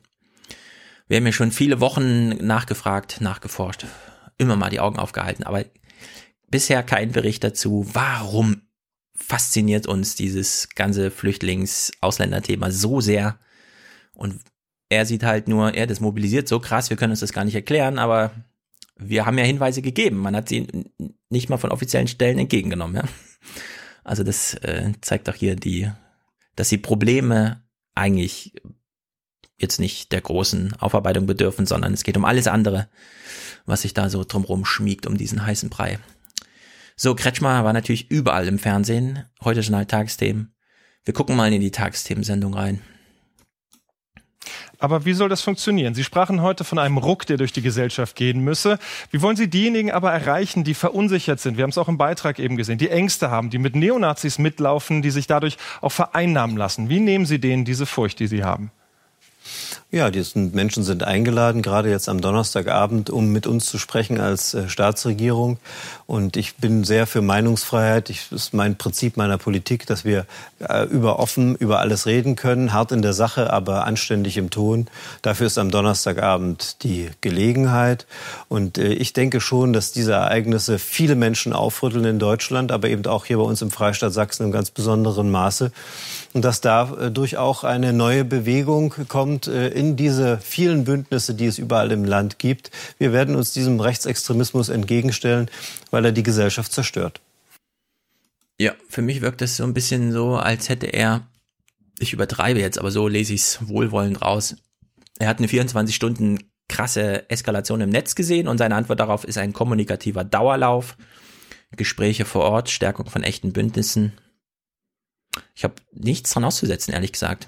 Nicht dieses Cyber-Cyber-Geplänkel die ganze Zeit. Nein, das ist, ähm, also man sieht ihm das ja ähm, im Grunde auch physisch an, ja. äh, dass, dass er unter welcher Dauerbelastung ähm, ja. er steht. Ähm, dass, dass sie das jetzt machen, dass sie sagen, wir machen hier Gesprächsangebote äh, im Grunde 24-7, ja, gut. Ähm, was aber natürlich dann auch zu sagen wäre, dieser, diese Explosion, nenne ich das jetzt mal so. Ähm, dieser Ausbruch hat viel mit Unterlassungen der vergangenen Jahre, auch mit ähm, Ignoranzien der vergangenen Jahre zu tun. Ähm, und vor allem dieser Dauerlauf darf jetzt keiner sein, äh, der nach vier oder sechs Wochen in einer Form von Routine äh, mündet. Ja. Um, ähm, Aber der ist ja auch schon länger als vier oder wieder. sechs Wochen. Ja, der ist schon länger als ja, der ist schon länger als vier oder sechs Wochen. Er hat aber offenbar ähm, noch nicht dazu geführt, dass es da tatsächlich, äh, ich weiß jetzt kein besseres Wort, als ans Eingemachte, an die wirklichen Ursachen gegangen ist. Denn nochmal, ähm, wenn das stimmt, und ich, ich finde, da ist viel dran, zu sagen, wir haben hier eine Oben- und Unten-Frage in der Gesellschaft zwischen Arm und Reich, Verteilung von, von Reichtum und Chancen, die umgewandelt wird in eine Innen- und Außenfrage.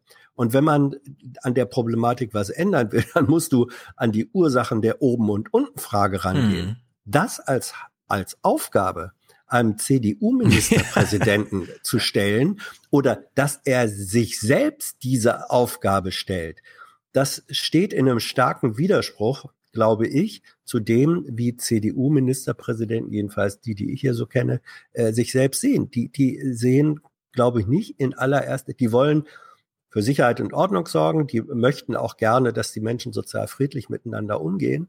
Aber dass die jetzt sich die Aufgabe stellen und sagen, was können wir denn tun, um diese wachsende Auseinanderdrift in der Gesellschaft, die mhm. Verteilung von Armut und Reichtum, dann sind wir auf einmal, dann müsste er eigentlich sagen, so, und dann bin ich für die Erbschaftssteuer.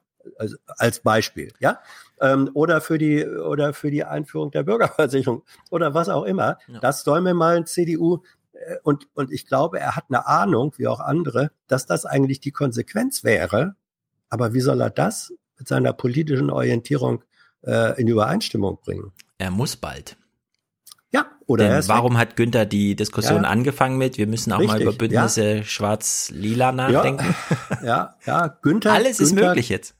Günther guckt äh, von den, von den CDU-Kräften, die da sozusagen aus der zweiten Reihe, aus der regionalen Ebene und aus der jüngeren Generation nachwachsen, äh, guckt, glaube ich, Günther am weitesten, was, was vor einem Jahr auch keiner gedacht hätte, der guckt vielleicht am weitesten über diesen Tellerrand hinaus. Mhm. Das wird noch interessant. Ich meine, nur mal so einen historischen Bogen geschlagen. Mhm. Wehrpflicht abgeschafft, mhm. Atomkraftwerke ausgeschaltet, mhm. Erbschaftssteuer auf 50 Milliarden Einnahmen im Jahr gebracht. Passt doch irgendwie, mhm. oder? Ja, ja. Kann man doch als CDU mal machen. Ich wüsste nicht, was da dagegen spricht. Mach Ihnen doch mal den Vorschlag. Tritt ein und tritt, stell den Antrag auf den Parteitag. Ja, jetzt hast du es eben schon gesagt. Er wirkt hilflos. Man kann es ihm ansehen. Im Grunde leidet man ein bisschen mit ihm mit, wenn man ihn so sieht. Kommt natürlich darauf an, wie sehr man ihn hasst. Gibt's ja auch viele, die einfach nur Kretschmer sehen und sagen, scheiße, der muss weg. Ja, und dann. Also, es gibt jetzt hier ein kleines Statement von ihm. Typische Ausschnitt aus dem Gespräch, aber es ist einfach die pure Hilflosigkeit. Und wo ich sage, ja, verstehe ich inhaltlich absolut, ich weiß auch nicht, was man da macht, ja, aber man kann es bei ihm jetzt wirklich wunderbar dokumentieren.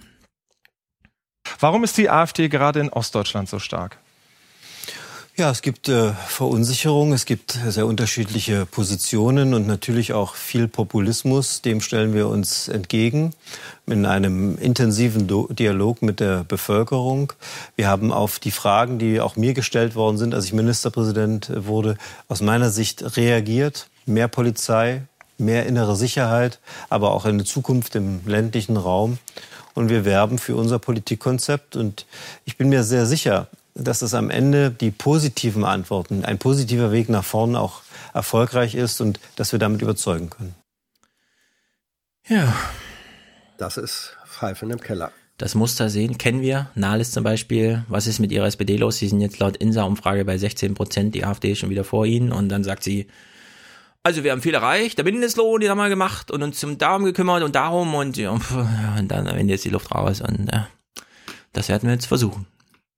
Und ehrlich gesagt, ich weiß nicht, äh, du hast ja jetzt viel Kontakt gehabt auch zu Politikern, in Action sozusagen, ja. Das, was mir immer wieder auffällt, wenn man ihnen dann wirklich mal begegnet, abseits der Öffentlichkeit, ist so dieses, ja, ich weiß, ich bin ja Ministerpräsident, ich weiß, ich bin ja Minister, aber ehrlich gesagt, ich weiß auch nicht. Ich weiß auch nicht, ich kann auch nichts machen. Ja, Klar absolut. kann ich einen Tweet schreiben und so, so Maß-Style irgendwie, Heiko Maß-Style, ja, aber ehrlich gesagt, Leute. Und das ja, muss man auch mal geht, reinbringen in die Diskussion. Ja, und das geht nicht nur, das geht nicht nur äh, auf der Landesebene so, sondern das ist auf der Bundesebene ganz genauso und mhm. betrifft im Übrigen nicht nur ähm, Politiker in Regierungsverantwortung. Das trifft auch und das sagen auch, wenn die, wenn du mal mit denen in der ehrlichen Minute redest, das sagen dir auch Parteivorsitzende ganz unterschiedlicher ähm, Parteien. Mhm. Das ist äh, also die Ratlosigkeit, die Ratlosigkeit ähm, in der politischen Klasse, im Führungspersonal der politischen Klasse, ähm, angesichts der sich beschleunigenden äh, Dynamik von gesellschaftlicher Auseinanderdrift, die ist sehr viel größer, als wir das äh, an. Ja, und jetzt haben wir das festgehalten und hören uns jetzt mal den nächsten Clip an. Und ich glaube, es versteht sich von selbst, liebe Medien, so geht das einfach nicht weiter. Sagt der Ministerpräsident von Sachsen. Vielen Dank, Michael Kretschmer. Bitteschön. Was aus den Ausschreitungen von Chemnitz jetzt folgen muss, dazu ein Kommentar von Tim Herden vom Mitteldeutschen Rundfunk. Ja, Tim Herden vom Mitteldeutschen Rundfunk weiß jetzt plötzlich, was zu tun ist. Was gemacht werden muss. So ist die Einleitung in den Kommentar. Ich meine, klar, aber nee, ich finde das völlig daneben. Hohe Latte. Ja. Hohe Latte. ja. Sehr hohe Latte. Und vor allem, wir gucken jetzt nur einen Clip von ihm, inhaltlich, ja. Ich, wir haben, also ich finde, ich habe alles dazu gesagt, wir können den jetzt einfach gucken. Vielmehr zeigen die Ereignisse in Chemnitz, rechtsradikale Kräfte versuchen nun mit Gewalt Politik auf der Straße zu machen. Mitläufer finden sie offenbar genug. Sie stoßen in ein Vakuum, das die Politik selbst zugelassen hat. Leute benutzen, und zwar 60 Millionen davon, vielleicht sind es nur 40 oder 30, keine Ahnung, es spielt gar keine Rolle. Jeden Tag elf Stunden Medien. So, davon sind relevante Teile Facebook, Twitter, der ganze Kram. Und jetzt kommt der Mann vom MDR und sagt, die Politik hat hier ein Vakuum hinterlassen. Äh, Also ich würde sagen, wir haben einfach ganz woanders ein Vakuum. Die redaktionellen Medien haben hier ein Vakuum hinterlassen, nicht die Politik. Politik vielleicht auch, aber Vielleicht beide. hier muss einfach Reflexion einsetzen. Selbst wenn das stimmt mit beide, würde ich sagen, ja, aber dann gucken wir jetzt wirklich mal auf die Medien. Weil, dass die Medien sich so hier hinstellen und einfach, jetzt sagen wir denen nur, was gemacht werden muss, sie haben ein Vakuum hinterlassen. Lässt mich ratlos zurück. Klaus Kleber am Dienstag Eingangsmoderation. Genau der gleiche Tenor, wie ich es die ganze Zeit schon sage. Guten Abend. Was in Chemnitz passiert ist und noch passiert, stellt schon die Frage nach Staatsversagen. Wann muss man über dieses Wort sprechen? Wenn der Staat nicht verhindert, dass Sonntagnachts um drei auf einer Straße der Stadt jemand ein Messer zieht und einen anderen tötet? Oder eher dann, wenn der Staat nicht verhindern kann, dass tagelang nationalistischer Mob fremdenfeindliche Parolen brüllend durch die Stadt zieht? Ja, oder einfach, wenn Medien so konsumiert werden, wie ich sie eben genannt habe, das ist auch Staatsversagen. Versagen hat, es haben immer die anderen versagt, weißt du? So, so kommt das für mich hier vor. Ja, das ist, ja, Stefan, du hast, ähm, auf der einen Seite hast du recht, dass die Medien ähm, sich gehörig bitte an die eigene Nase fassen, reflektieren sollen. Ich mach mal ähm, eine Klammer, äh, Klammer auf. Sorry, ich werde heute ein bisschen biografisch. Ähm, als, als, ich, als ich Ende 2014 ähm, bei der ARD aufgehört habe, da hat man dann bei so, so seiner Abschiedsveranstaltung, äh, sagt man noch mal ein bisschen was.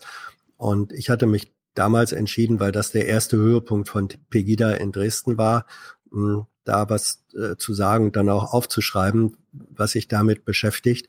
Was sagten oder was muss eigentlich uns Medien ähm, es sagen, das, was da in Pegida, äh, was ja in Pegida, in Mhm. Pegidien äh, passiert ist, das muss doch ein Anlass sein, dass wir unsere äh, Unterlassungen äh, reflektieren. So, das war damals äh, über das, was was sonst üblich ist bei solchen Veranstaltungen hinaus auch weiter noch ein noch ein Gesprächsthema kursierte dann äh, auch und so weiter, dass das nach wie vor ungenügend stattfindet, ist eine Seite der Realität. Die andere Seite ist, Medien sind kein Ersatz für Politik. Medien, so wie der, so, so, der Theaterkritiker hat nicht derjenige zu sein, der, wenn er ein Stück kritisiert und sagt, hier hat der Regisseur versagt, ähm, dann ist nicht der Theaterkritiker dafür verantwortlich zu sagen, wie hätte die Inszenierung besser äh, ausgesehen. Also man kann durchaus auch Politik oder Staatsversagen als Medium, als kritischer Betrachter von Politik feststellen. Das ist richtig. Und man muss dann nicht gleichzeitig sagen, ähm, und im Übrigen äh, liegt unser Fehler, haben wir es genauso schlimm gesagt. Das ist ein paralleler Prozess, der stattfinden muss, der in Teilen auch stattfindet, vermutlich noch viel zu wenig. Aber man kann es nicht an so einem, finde ich, nicht an so einem Kommentar festmachen. Das ist eine andere Rolle von Medium. Ja. Wir kommen nochmal zu Kretschmer, weil er hat die Tour auch bei der, beim Heute-Journal, ähm, aber wir können uns das absolut sparen, ähm, denn es kommt im Grunde die gleiche Kritik bei rum wie bei den Tagesthemen schon. Leider schloss Kretschmer nämlich nicht explizit, ich finde, er hätte das Recht. Also wir als Kritiker, die auch nur daneben stehen, ne, können natürlich diese Abwägung machen. Ich finde, irgendwann hat Kretschmer auch das Recht, der sich nun wirklich jeden Abend irgendwo in Sachsen hinsetzt und auch die Medien verteidigt. Ja, irgendwann hat er auch mal das Recht, hier sozusagen was einzufordern, Unterstützung einzufordern. Ja. Es ja. bleibt daher bei dem äh, kurzen Zitat, das wir jetzt nur aus dem Bericht äh, rausangeln, wo er das kurz erwähnt, daran fand eben leider keinen Anschluss. Es ist ein Test, dem wir hier unterzogen werden, der auch durch die überregionale Berichterstattung und die Mobilisierung in anderen Bundesländern für Extremisten immer noch attraktiver und interessanter wird. Ja, es ist die überregionale Berichterstattung und dann die ganze Netzlogik, die dazu führt, dass das Thema präsent ist, die Mobilisierung da ist und dann Leute wirklich in den Zug steigen und zehn Stunden mhm. nach Chemnitz fahren. Und dann natürlich die Kameras da sind, um die Masse da zu zeigen und das auf Chemnitz ja. zu münzen. Ja, das ist so, wie Jimi Hendrix Gitarre gespielt hat. Ähm, der hat, ja, der ist mit der, der ist mit der Gitarre vor die Lautsprecherboxen gegangen. Dann gab es eine technische Rückkopplung und das hat einen ohrenbetäubenden ja. Lärm erzeugt. So genau. diese Rück, diese, das, ja, wir haben es hier zu tun mit Rückkopplungseffekten ähm, zwischen den Mobilisierungsmöglichkeiten, die im Netz sowieso bestehen und ähm, einer medialen äh, Berichterstattung in den äh, traditionellen Medien und politischen ähm, äh, Organen und Amtsträgern, die dieser Entwicklung und dieser Rückkopplung relativ hilflos gegenüberstehen. Also eine Rückkopplungsmöglichkeit und zu wenig ähm, äh, Potenzial und Fähigkeit bei denen, die eigentlich Gitarre und Verstärker voneinander trennen müssten. Ja. Und das konnte nur Jimi Hendrix. Wenn man das, das nachmacht, ja. kommt da nicht automatisch ja. tolle Musik raus. ja. So, Klaus Kleber, du hast vorhin schon den Haftbefehl erwähnt. Die mhm. Geschichte müssen wir nicht wiederholen, wurde überall rumgepeitscht und so weiter. Wir können ja einfach nur sagen, es gab die Veröffentlichung, danach hat sich der betroffene, betreffende Leaker auch gestellt, hat gesagt, ich wusste gar nicht, dass das strafrechtlich relevant ist und so. Ich dachte, das hat nur dienstrechtliche Konsequenzen, ich werde versetzt, aber jetzt ist er wahrscheinlich und so. Bisschen näher dran. Wir hören jetzt mal, wie Klaus Kleber das framed und denken jetzt mal die ganze Zeit auch an dieses Judo, was wir vorhin sprachen, ja. Wenn so ein verquerer Vorwurf kommt, hat das Effekte und zwar nicht ach ja, jetzt bin ich auch überzeugt, sondern jetzt baue ich mich umso mehr in meine Wagenburg ein. Und wir hören jetzt mal, wie Klaus Kleber das hier moderiert. Wer so ein Dokument lesbar auch nur in Auszügen publiziert, ist dran, wenn man ihn dingfest machen kann. Heute lief die Veröffentlichung viel über rechtsextreme Website und Webadressen mit RU für Russland im Namen. Das geht gar nicht, wirklich. Naja. Verantwortlich für die Sachlage da ist nicht Russland. Nee. Also. Aber, aber bitte, ähm, als, als Seiten, äh, das soll bitte nicht das Hauptthema werden, aber ähm, als, ein, als, ein interessanten, als eine interessante Facette darf man schon darauf hinweisen. Ich, Im Übrigen, wenn wir schon dabei sind, das war ja, also abfotografiert hat's ja äh, der, der Justizangestellte in Sachsen. Ja. Popularisiert hat es äh, ein Bremer. Ja, äh, und genau. zwar ein Polizist, ein ja. äh, rechtsextremer Bürgerschafts-, also Parlamentsabgeordneter, der hat's dann wirklich in Umlauf gebracht. Ähm, und der war dann hinterher auch ganz erschrocken. Ach so, das, das, das wusste ich, ich habe es doch nur geteilt, es war schon da. Das also das ist eine, das ist eine vorgeschobene Ahnungslosigkeit. Ja. Ähm, die ist, die ist grotesk. Absolut. Das ist also in dem Fall, äh, sag ich mal, als, äh, als langjähriger Bremer, äh, das hat eine, in der, in der Popularisierung hat es eine sehr starke Bremer Wurzel. ja, Bremen. Da kennst du dich ja aus. So, drei letzte Clips. Die letzten beiden haben nochmal mit Medienlogik zu tun, von der ich einfach sage, Leute, schafft es ab, ja, es muss nicht sein. Wir hören mal kurz ein Chemnitzer Bürger. Einen wirklichen Flüchtling, einen wirklichen Flüchtling, gebe ich mal letztes Hemd. Für alle, die das Video nicht sehen, er hat noch ein Hemd an. Ja, also er hat sein letztes Hemd noch nicht gegeben. Das ist sein vorletztes. er hat noch keinen wirklichen Flüchtling gesehen. Aber gut, ich will auf was anderes hinaus. Aber man muss irgendwann mal begreifen, dass das Wort, wir schaffen das, eigentlich äh, ein bisschen mit dem vollen Mund gemacht wurde. Ja, weil niedrigste Arbeitslosigkeit, äh, höchster Staatseinnahmen und überhaupt, das ist, wir haben es nicht geschafft, ja. So, jetzt, jetzt steht also der Bürger hier und sagt, ich habe mein letztes Hemd noch nicht gegeben, weil es, ich sehe ja keine echten Flüchtlinge und dieses wir schaffen das, ja, war vielleicht ein Wort, dann weiß ich auch nicht genau, was sage ich denn jetzt eigentlich, wo ich mal gefragt werde. Also twittern fällt mir mal einfacher, so ungefähr. So, was So, macht. Meinst du, der twittert? Ja, oder schreibt in irgendein anderes Forum, sitzt am Stammtisch. Keine wenn, Ahnung. Wenn, wenn der Tweet hört, denkt er eher an ein englisches Jackett. Das kann sein. Gut. So, also, er hat seine Botschaft geliefert. Jetzt, ja, wir schaffen das, finde ich nicht so gut. Jetzt steigt Ingo Zamparoni in den Ring. Für ihn. Die Ereignisse in Chemnitz stehen in einer Reihe von Entwicklungen, seit sich im Spätsommer 2015 Hunderttausende Menschen auf den Weg nach Deutschland machten. Und heute, vor genau drei Jahren, prägte Angela Merkel diesen Satz, der wohl immer mit ihrer Kanzlerschaft zusammenhängen wird. Wir schaffen das. Ja, er klärt es jetzt nochmal für den Mann mit Hemd auf. Was ist denn jetzt mit wir schaffen das? Haben wir es geschafft oder nicht? Und so. Naja, wir bleiben heute Chemnitz Übrigens, ja, lass mich das, Mhm. lass mich das noch sagen.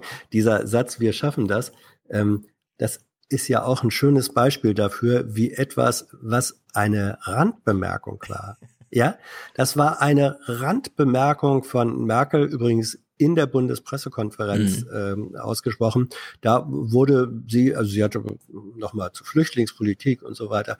Und dann hat, ich glaube, eine Journalistin hat nachgefragt, ähm, Glauben Sie wirklich, dass Sie das schaffen, Frau Merkel? Und dann hat sie so gesagt, ja, aber natürlich. Und erstmal, wir haben in der deutschen Geschichte schon so viel geschaffen. Und dann ging es, glaube ich, von der, äh, von den Flüchtlingen äh, und Vertriebenen nach dem Zweiten Weltkrieg bis hin zu deutscher Einheit.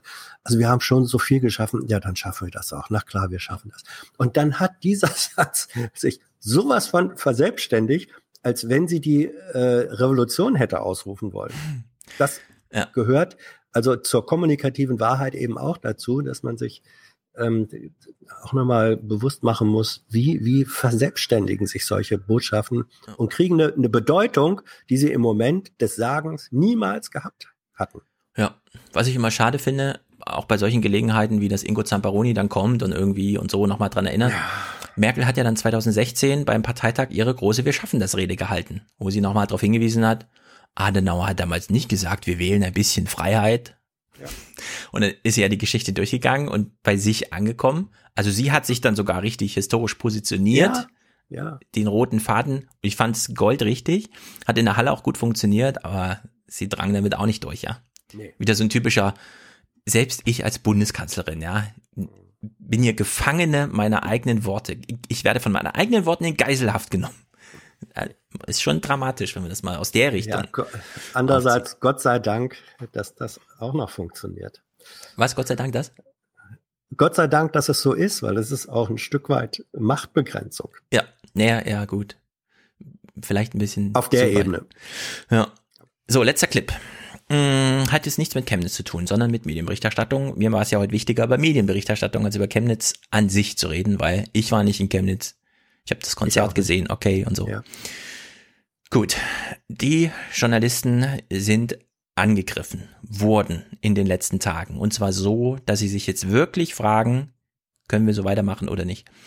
Und gleichzeitig steckt in diesem Vorwurf den Journalisten gegenüber immer drin, ihr schützt doch die Merkel, ihr kümmert euch doch nicht um mein Problem.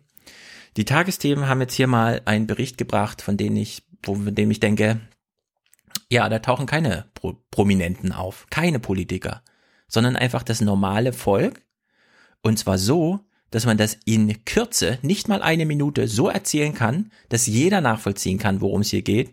Ich auch sofort Lösungen parat hätte. Es kommt dann, so wie du das eben auch schon die ganze Zeit aufgeworfen hast, finde ich ja sehr sympathisch. Arm gegen Reich. Geld ist ja da. Warum investieren wir es nicht so, dass es allen besser geht? Es geht um Jugendbanden in Hochhaussiedlung, also so typisches im Platte wohnen und so weiter. Und da gibt's Terror. Und zwar nicht diesen Terror mit der Verfassungsschutz hat was übersehen oder so, sondern junge Menschen wissen nicht wohin mit ihrem Leben. Also machen sie das, wo am meisten Reaktionen bei rumkommt. Sie ärgern alte Menschen, ja. So. Was aber im Grunde echter Terror Gut, dass ist. wir das nie gemacht haben. Na, Gut, dass also- wir das nie gemacht haben. Wir haben es hier wirklich, würde ich sagen, nicht nur mit Mobbing oder so zu tun, sondern es ist einfach Terror. Und da wird nichts getan. Und wir hören mal kurz in den Clip rein. Und da kann man auch gut nachvollziehen, warum manche Menschen einfach fertig mit der Welt sind, auch wenn immer behauptet wird, es ist doch eigentlich alles super toll. Heute bleiben die Jugendlichen nicht lange. Kleiner Bastard sind Sie, Alter. Als sie die Fernsehkamera entdecken, verschwinden sie. Sie haben kein Recht zu filmen. Pass mal auf, ja. Ja, pass mal auf? Wollen Sie haben schon Erfahrung mit der Polizei. Macht er dann nach Hause, kommt du weiter gar nicht. Und sie wissen, dass sie wegen ihres Alters kaum etwas fürchten müssen. So wie das hier, das ist für mich wieder Stress. Kann ich die ganze Nacht wieder nicht schlafen. Bin ich die ganze Nacht wieder Wanderschaft. Die Bewohner des Hauses fühlen sich mit den Jugendlichen alleingelassen, von der Gesellschaft vergessen. Und falls Sie sich das gefragt haben, die Jugendlichen, die wir da getroffen haben, sind übrigens alle Deutsche. Danke für den sehr relevanten Hinweis. Damit ist der Bogen für heute geschlossen. Oma Erna kann nicht schlafen. Daniel Budimann kann schlafen, macht den Fehler, er liest vorher noch Nachrichten, kriegt dann Albträume. Und ich finde, wir sollten genau darüber sprechen, liebe Medien. Und wenn wir schon über Chemnitz sprechen, dann irgendwie diese Netzlogik mal, weil das betrifft euch jetzt wirklich. Erik Schmidt hatte damals recht, die Medien trifft es zuerst, euch trifft es jetzt gerade. Ja, er sprach von finanziellen Grundlagen. Ich würde sagen, ja, wir gehen mal darüber hinaus. Wir reden jetzt mal über das kulturelle, ähm, soziale Fundament von Medienarbeit, also redaktionelle Medienarbeit und überlegen uns, sind jetzt hier tektonische Platten verschoben, ja oder nein? Und was sind die Reaktionen? Naja, wie auch immer. Damit beschließen wir diesen Aufwacher-Podcast heute. Monothematisch. Es sei denn, du hast noch irgendwas, was biografisch ist oder so. Also die biografischen Sachen waren heute auch alle monothematisch und da ist jetzt, glaube ich, mein Fundus erschöpft. Gut. Zumindest für heute. Dann machen wir Feierabend hier. Nee, lass mich noch, Ja, lass gerne. mich noch. Doch, Mhm. das hatte ich mir vorgenommen. Das wollte ich schon, schon noch, nein, nein, schon noch, schon noch gerne sagen, weil ähm, unter den, äh, also wir, wir haben ja auch diese Agenda bei den Posts, die sagen, ähm, besorgte Bürger und was hat das mit äh, Recht zu tun? Und wenn ich bei einer Demo äh, mitlaufe, weil ich uh, um jemanden trauern will, was Mhm. hat das mit Recht zu tun und so weiter.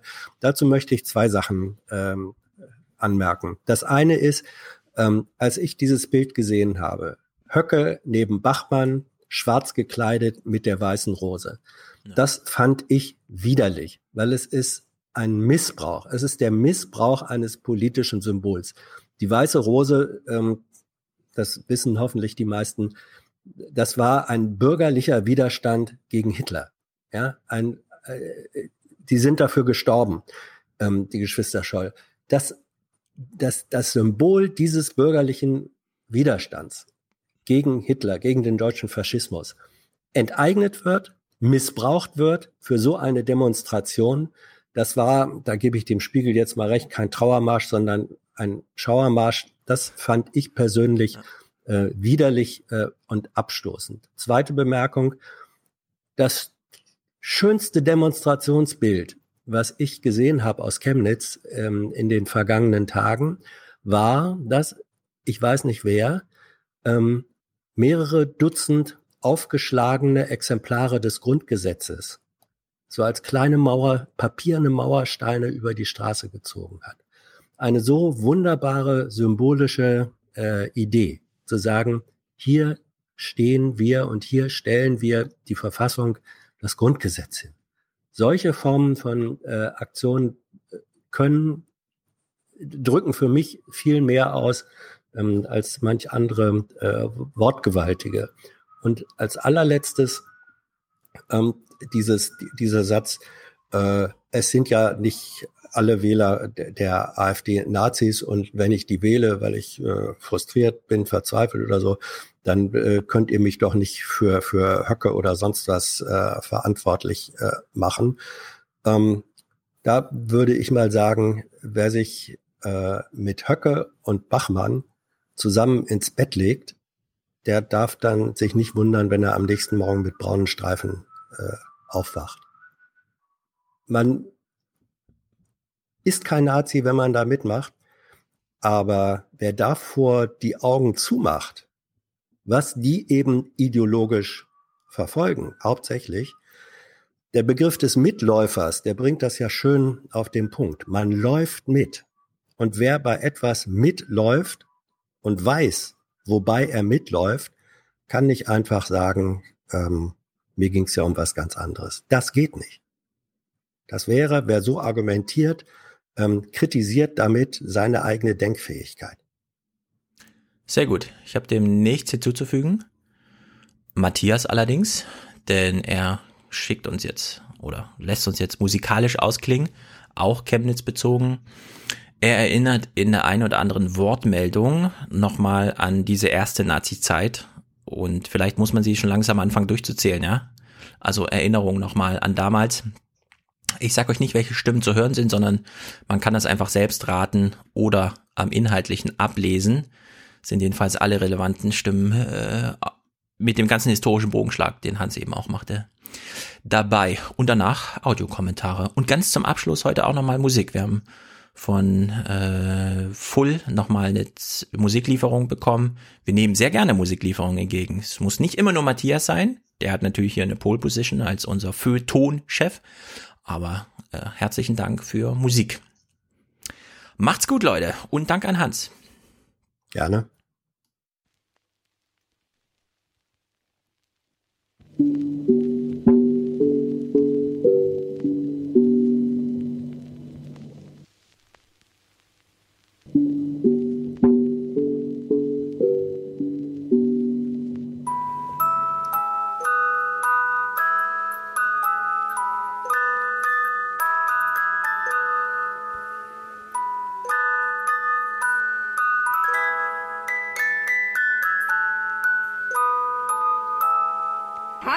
yok.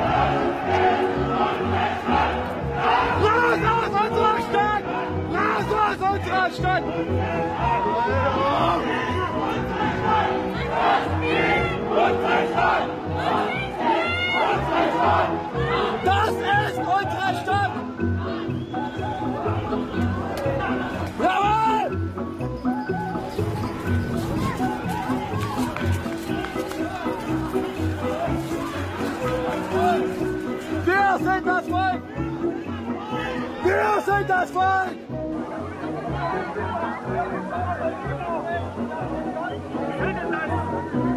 Ohne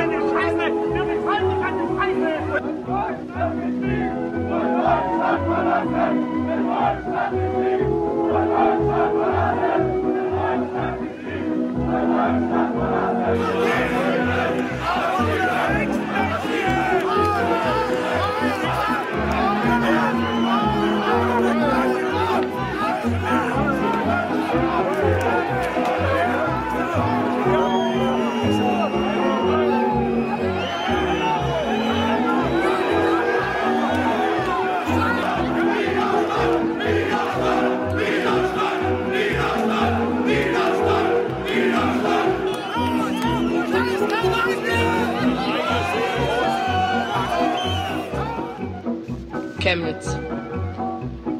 Jetzt wollen wir einfach mal festhalten, was da passiert ist. Es wurden drei Männer angegriffen. Einer wurde bestialisch abgestochen.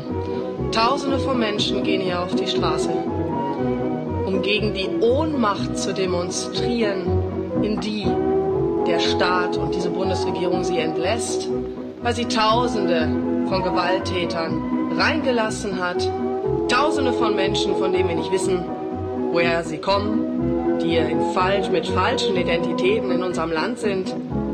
Und jetzt diese Woche Chemnitz. Was machen unsere Medien daraus? Was macht der Regierungssprecher Seibert daraus? Ein rechter Mob, der Migranten jagt. Ja, So einfach ist das immer für die Regierenden, obwohl wir hier ein eklatantes Staatsversagen haben. Und deshalb macht sich die Bundesregierung, machen sich die Medien linksradikale Parolen zu eigen. Es geht letztendlich um die Bürger, die ein Recht darauf haben, dass sie vom Staat beschützt werden, an den sie Steuern zahlen. Was diese Regierung praktiziert, ist unverantwortlich und sie lässt uns Bürger allein mit alimentierten Messermännern und sonstigen Taugenichtsen und Kostgängern.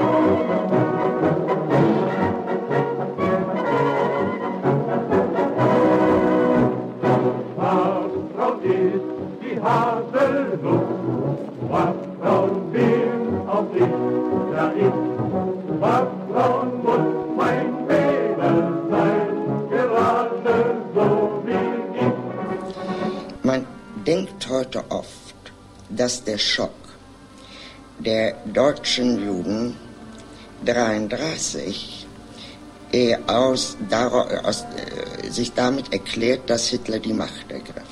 Nun, was mich und Menschen meiner Generation betrifft, kann ich sagen, dass es eine kuriose Missverständnis ist. Das war natürlich sehr schlimm. Es war politisch, es war nicht persönlich. Dass die Nazis unsere Feinde sind, mein Gott, wir brauchten doch bitteschön nicht Hitlers Machtergreifung, um das zu wissen.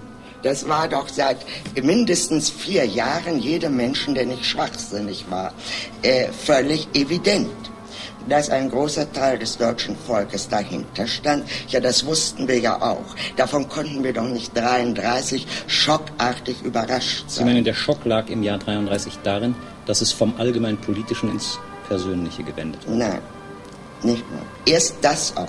Erstens wurde das allgemein politische ja eine persönliche Schicksal, sofern man herausging, nicht? Ja. Zweitens aber wissen Sie ja, was Gleichschaltung ist. Und das hieß, dass die Freunde sich gleichschalten. Ja. Es hat doch niemals das Problem, das persönliche Problem, war doch nicht etwa, was unsere Feinde taten, sondern was unsere Freunde taten. Das ist im Wesen dieser ganzen Sachen liegt, dass man sich sozusagen zu jeder Sache etwas einfallen lassen kann. Die Leute sind doch Sehen Sie, dass jemand sich gleichschaltete, weil er für Frau und Kind zu sorgen hat, das hat ihm nie ein Mensch übertragen. Das Schlimme war doch, dass sie dann wirklich daran glaubten. Für kurze Zeit, manche für sehr kurze Zeit. Das heißt, zu Hitler fiel ihnen was ein. Und zum Teil ungeheuer interessante Dinge. Nicht? Ganz fantastisch interessante und komplizierte und hoch äh, über dem gewöhnlichen Niveau schwebende Dinge. Das habe ich als grotesk empfunden. Das heißt, diese, sie gingen ihren eigenen Einfällen in die Falle, würde ich heute sagen.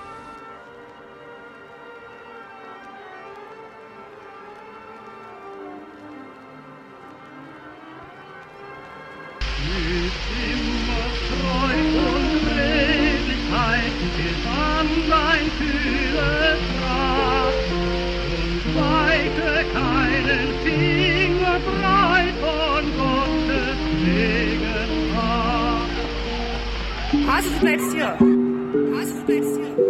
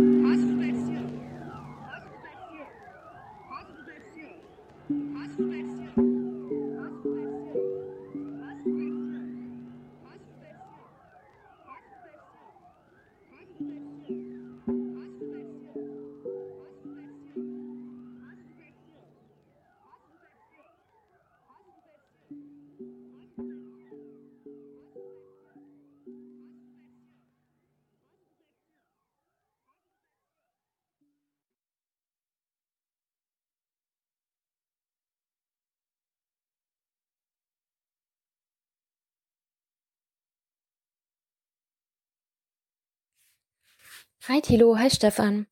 Äh, ich wollte mal einen Kommentar hinterlassen zur letzten Folge. Da ging es ja auch um dieses Video, das gedreht wurde in Chemnitz. Dieses Hasi, du gehst da nicht hin Video. Ich fand die Interpretation von Hans Jessen ganz interessant. Wie ich das Video nämlich verstanden habe, ist, dass die Frau dieses Video macht und der Mann, der da rechts im Bild zu sehen ist, Hasi ist. Und es ihn juckt, zusammen mit diesen ganzen anderen Männern, äh, die Asylbewerber und die Flüchtlinge durch Chemnitz zu jagen, zu treiben, was auch immer die da machen.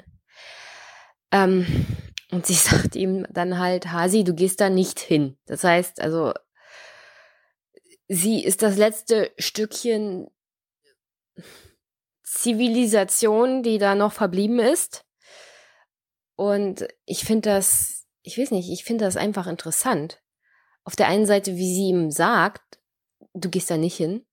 Die Tatsache, dass er das nicht von alleine weiß.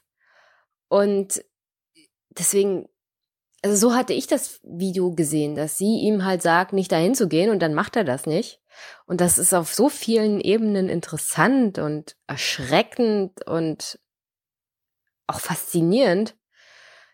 Kann ich gar nicht sagen. Also ich habe ich hab da gesessen, den Kopf geschüttelt, als ich es gesehen habe.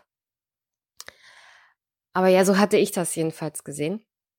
Und ja, ich bin ja der Meinung, mehr Frauen im Osten täten auch der zivilisatorischen Entwicklung von Männern hier ganz gut.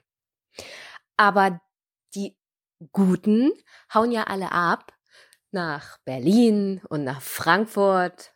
Ah, das habt ihr jetzt davon. Aber herzlichen Dank für den Podcast. Hallo Thilo, hallo Stefan, hallo Hans. Äh, erstmal vorab danke für eure Arbeit, die ihr macht. Die ist, äh, wird von Woche zu Woche irgendwie wertvoller.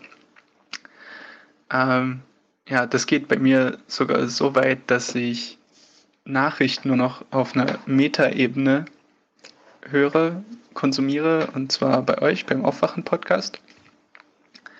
Und ja, dementsprechend war ich dann geschockt, als ich dann bei euch sozusagen von irgendwie, ja, dem Ausmaß von irgendwie äh, Rechtsextremismus in Chemnitz erfahren habe. Und den Schock wollte ich jetzt irgendwie mit sprechendem Denken verarbeiten.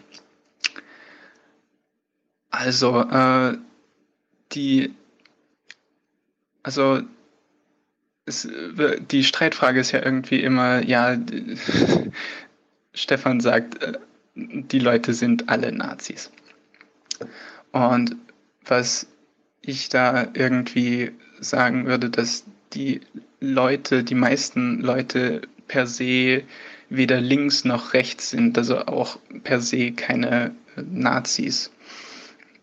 Sondern was wir ja haben, was wir, was ihr ja auch beobachtet, ist, dass in der Krise unseres Wirtschaftssystems, dass die äh, Leute in Ostdeutschland erstmal so für den Produktionsprozess nicht gebraucht werden. Also Ostdeutschland, wie ihr ja bemerkt habt, ist deindustrialisiert und die Leute haben zum großen Teil können keiner Lohnarbeit nachgehen. Marx nennt sowas die Reservearmee. Also die Leute haben durchaus eine Funktion in dem Produktionsprozess, nämlich sie dienen als stigmatisierte Gruppe, als ähm, um äh, Druck auf diejenigen auszuüben, die noch einer Arbeit nachgehen, weil diese sind ja dann durch ein äh, werden ja dann ersetzbarer, je größer die Gruppe der Arbeitslosen ist. Also ja, diese äh, gedemütigte, irgendwie entwürdigte Gruppe, weil das folgt ja daraus, wenn man keine, keine Verwertung im kapitalistischen Produktionsprozess hat, man ist wertlos. Also diese wertlosen Menschen, in Anführungszeichen, suchen ja eine Lösung für ihre Lage. Also sie wollen ja eigentlich eine politische Lösung für ihre Situation haben. Nun haben ja aber die etablierten Parteien, können ja den Status quo bloß äh, verwalten. Also sie können keine Lösung anbieten, die nicht irgendwie die bestehenden Besitzverhältnisse angreifen würde. Also was wir haben, ist eine politische Polarisierung der Gesellschaft. Also die Leute suchen nach Alternativen, nach Leuten, nach Bewegungen, Organisationen, die irgendwie eine Lösung zumindest anbieten können oder zumindest nur den Anschein erwecken, eine Lösung parat zu haben. Ich meine, das haben wir, dasselbe Phänomen ist ja auch zum Beispiel der Schulz-Hype. Also ich meine, es ist ja kein Zufall, dass selbst, also es ist ja krass, dass jemand bloß auftauchen muss und erstmal nur ein anderes Gesicht hat als irgendwie die bekannten etablierten Politiker und plötzlich irgendwie schon fast eine Mehrheit damit holt. Also es ist ja irgendwie dasselbe Phänomen. Also ja, und jetzt haben wir halt die Situation, dass Rechtsextreme sich als diese Problemlöser irgendwie gerieren. Also, dass sie das Problem erkannt haben, und ihre Lösung ist halt jetzt die Welt zurückzudrehen, also die Geschichte zurückzudrehen, irgendwie in eine in so ein Heilsversprechen der äh, glücklichen Vergangenheit. Dass das nicht möglich ist, ist ja irgendwie offensichtlich. Aber es ist erstmal eine Alternative zum bestehenden Betrieb. Gut. So viel dazu, dass äh, vielleicht die Leute nicht per se Nazis sind. Aber jetzt dann die Frage, was ist Faschismus dann eigentlich? Also was, was heißt es, Nazi zu sein? Und da sagt, oder da es hat dazu hat Trotzki was geschrieben. Und laut Trotzki ist der Faschismus ein verzweifelter Versuch äh, von, den, von den Kapitalisten, die organisierte Arbeiterinnenbewegung zu zerschlagen. Also er hat da die Geschehnisse in der Weimarer Republik vor allem beobachtet. Und es war halt eine Situation auch einer verschärften wirtschaftlichen Lage, also ein massiver Klassenkampf, also massive Streikbewegungen, irgendwie auch politisierte Arbeiter, also wirklich äh, existenzielle Bedrohung der Kapitalinteressen in der Weimarer Republik. Und damit hat er dann versucht zu rationalisieren oder sich irgendwie zu erklären, warum äh, Großkapitalisten die NSDAP finanziert haben. Weil die NSDAP, der Terror des militanten Arms der Nationalsozialisten richtete sich ja in erster Linie erstmal gegen Kommunisten und Gewerkschaften. Also eben gegen die bedrohliche Arbeiterinnenbewegung. So viel zur Geschichte. Jetzt haben wir heute nicht so eine bedrohliche Arbeiterinnenbewegung in Deutschland. Also ich meine, die Kapitalinteressen werden ja eigentlich befolgt und umsorgt. Also besteht ja eigentlich erstmal so für die, für die Mehrheit der Kapitalisten erstmal nicht das Bedürfnis danach, irgendwie zu Faschismus zu greifen, wenn man das so abstrahieren will. Aber eben, was machen denn diese Rechtsex also militanten Rechtsextremen? Die terrorisieren ja Minderheiten, wie man gesehen hat, terrorisieren Oppositionelle, äh, schaffen ein Klima der Angst dadurch und spalten die äh, Lohnabhängigen, also spalten die äh, erstmal in die, die noch Angst vor den Rechtsextremen haben und sich denen irgendwie in den Weg stellen wollen, spalten die aber auch entlang von irgendwie Nationalität und Ethnie, Sexualität und ja, Geschlecht auch letzten Endes. Also äh, spalten anstatt vereinen. Und sie blockieren irgendwie den öffentlichen Raum, also sie äh, verhindern irgendwie Diskurse über die soziale Frage, also irgendwie das Diskutieren von irgendwie dem bedingungslosen Grundeinkommen, von der Wohnungsnot, Renten, Pflege, Bildung, äh, Klima, der Autolobby, der äh, Befeuerung von Kriegen durch deutsche Rüstungsindustrie, also alles Themen, was man, was ja auch schon im Aufwachen-Podcast diskutiert wurde. Aber also, man sieht, dass die äh, Rechtsextremen oder die militanten Rechtsextremen und deren Aktionen durchaus mit Kapitalinteressen vereinbar sind. Also auch wenn äh, die, die Mehrheit der Kapitalisten sich nicht dahinter stellt, könnte eine Minderheit von Kapitalisten trotzdem, könnte es trotzdem ihrem Interesse dienlich sein, solche Organisationen zu unterstützen. Also haben wir vielleicht ein neues Phänomen, das nicht unbedingt faschistisch ist, aber durchaus so faschistoide Züge annimmt.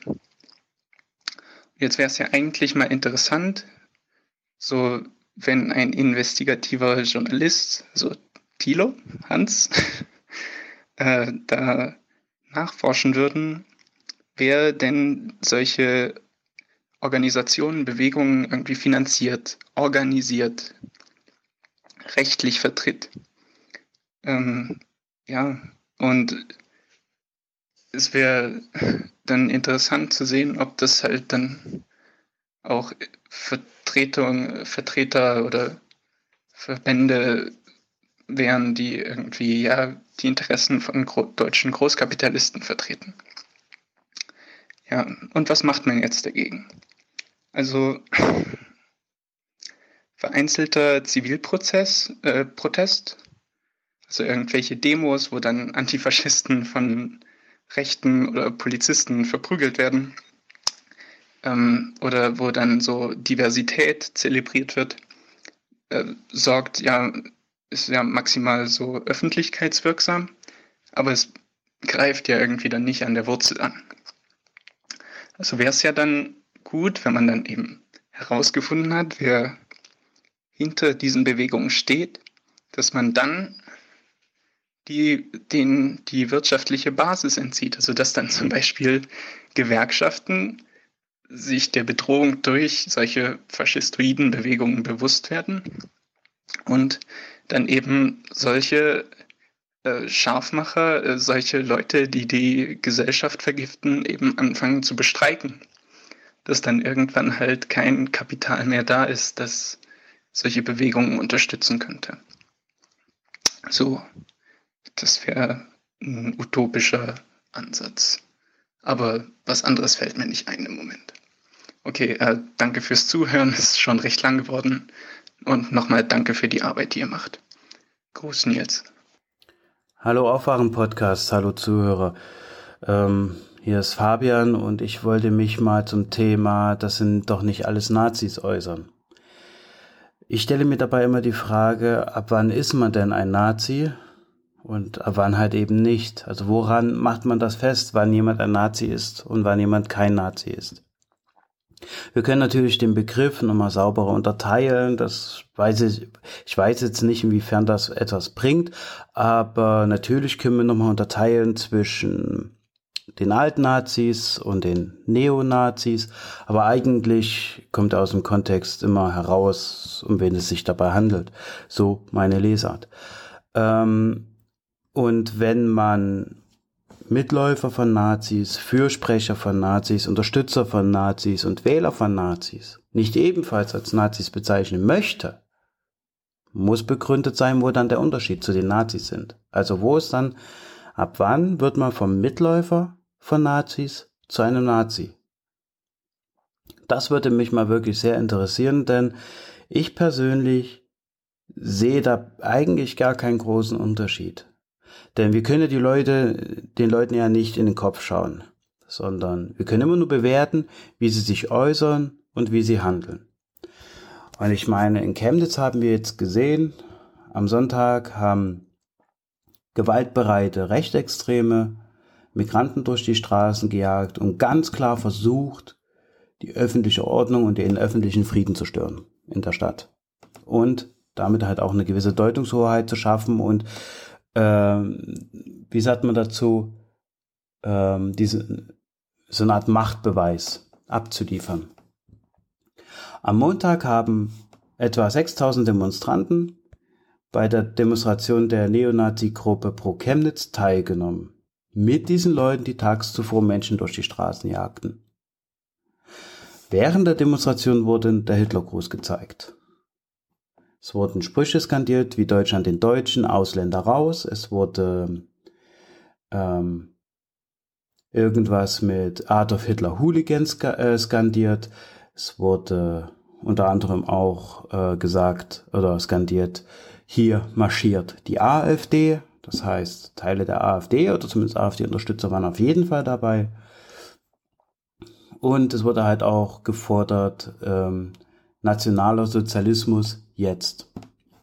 Nationaler Sozialismus jetzt ist ein ganz äh, bekannter Schlachtruf der Rechten, der Rechtsextremen, der Neonazis, ähm, oft gehört bei NPD-Kundgebungen und äh, Protesten, aber auch bei Protesten des Dritten Wegs. Der Dritte Weg ist eine Partei, die sich ganz klar äh, als Neonazis begreift, als Neonazi-Partei, die macht daraus kein Hit, die geht ganz offen damit um.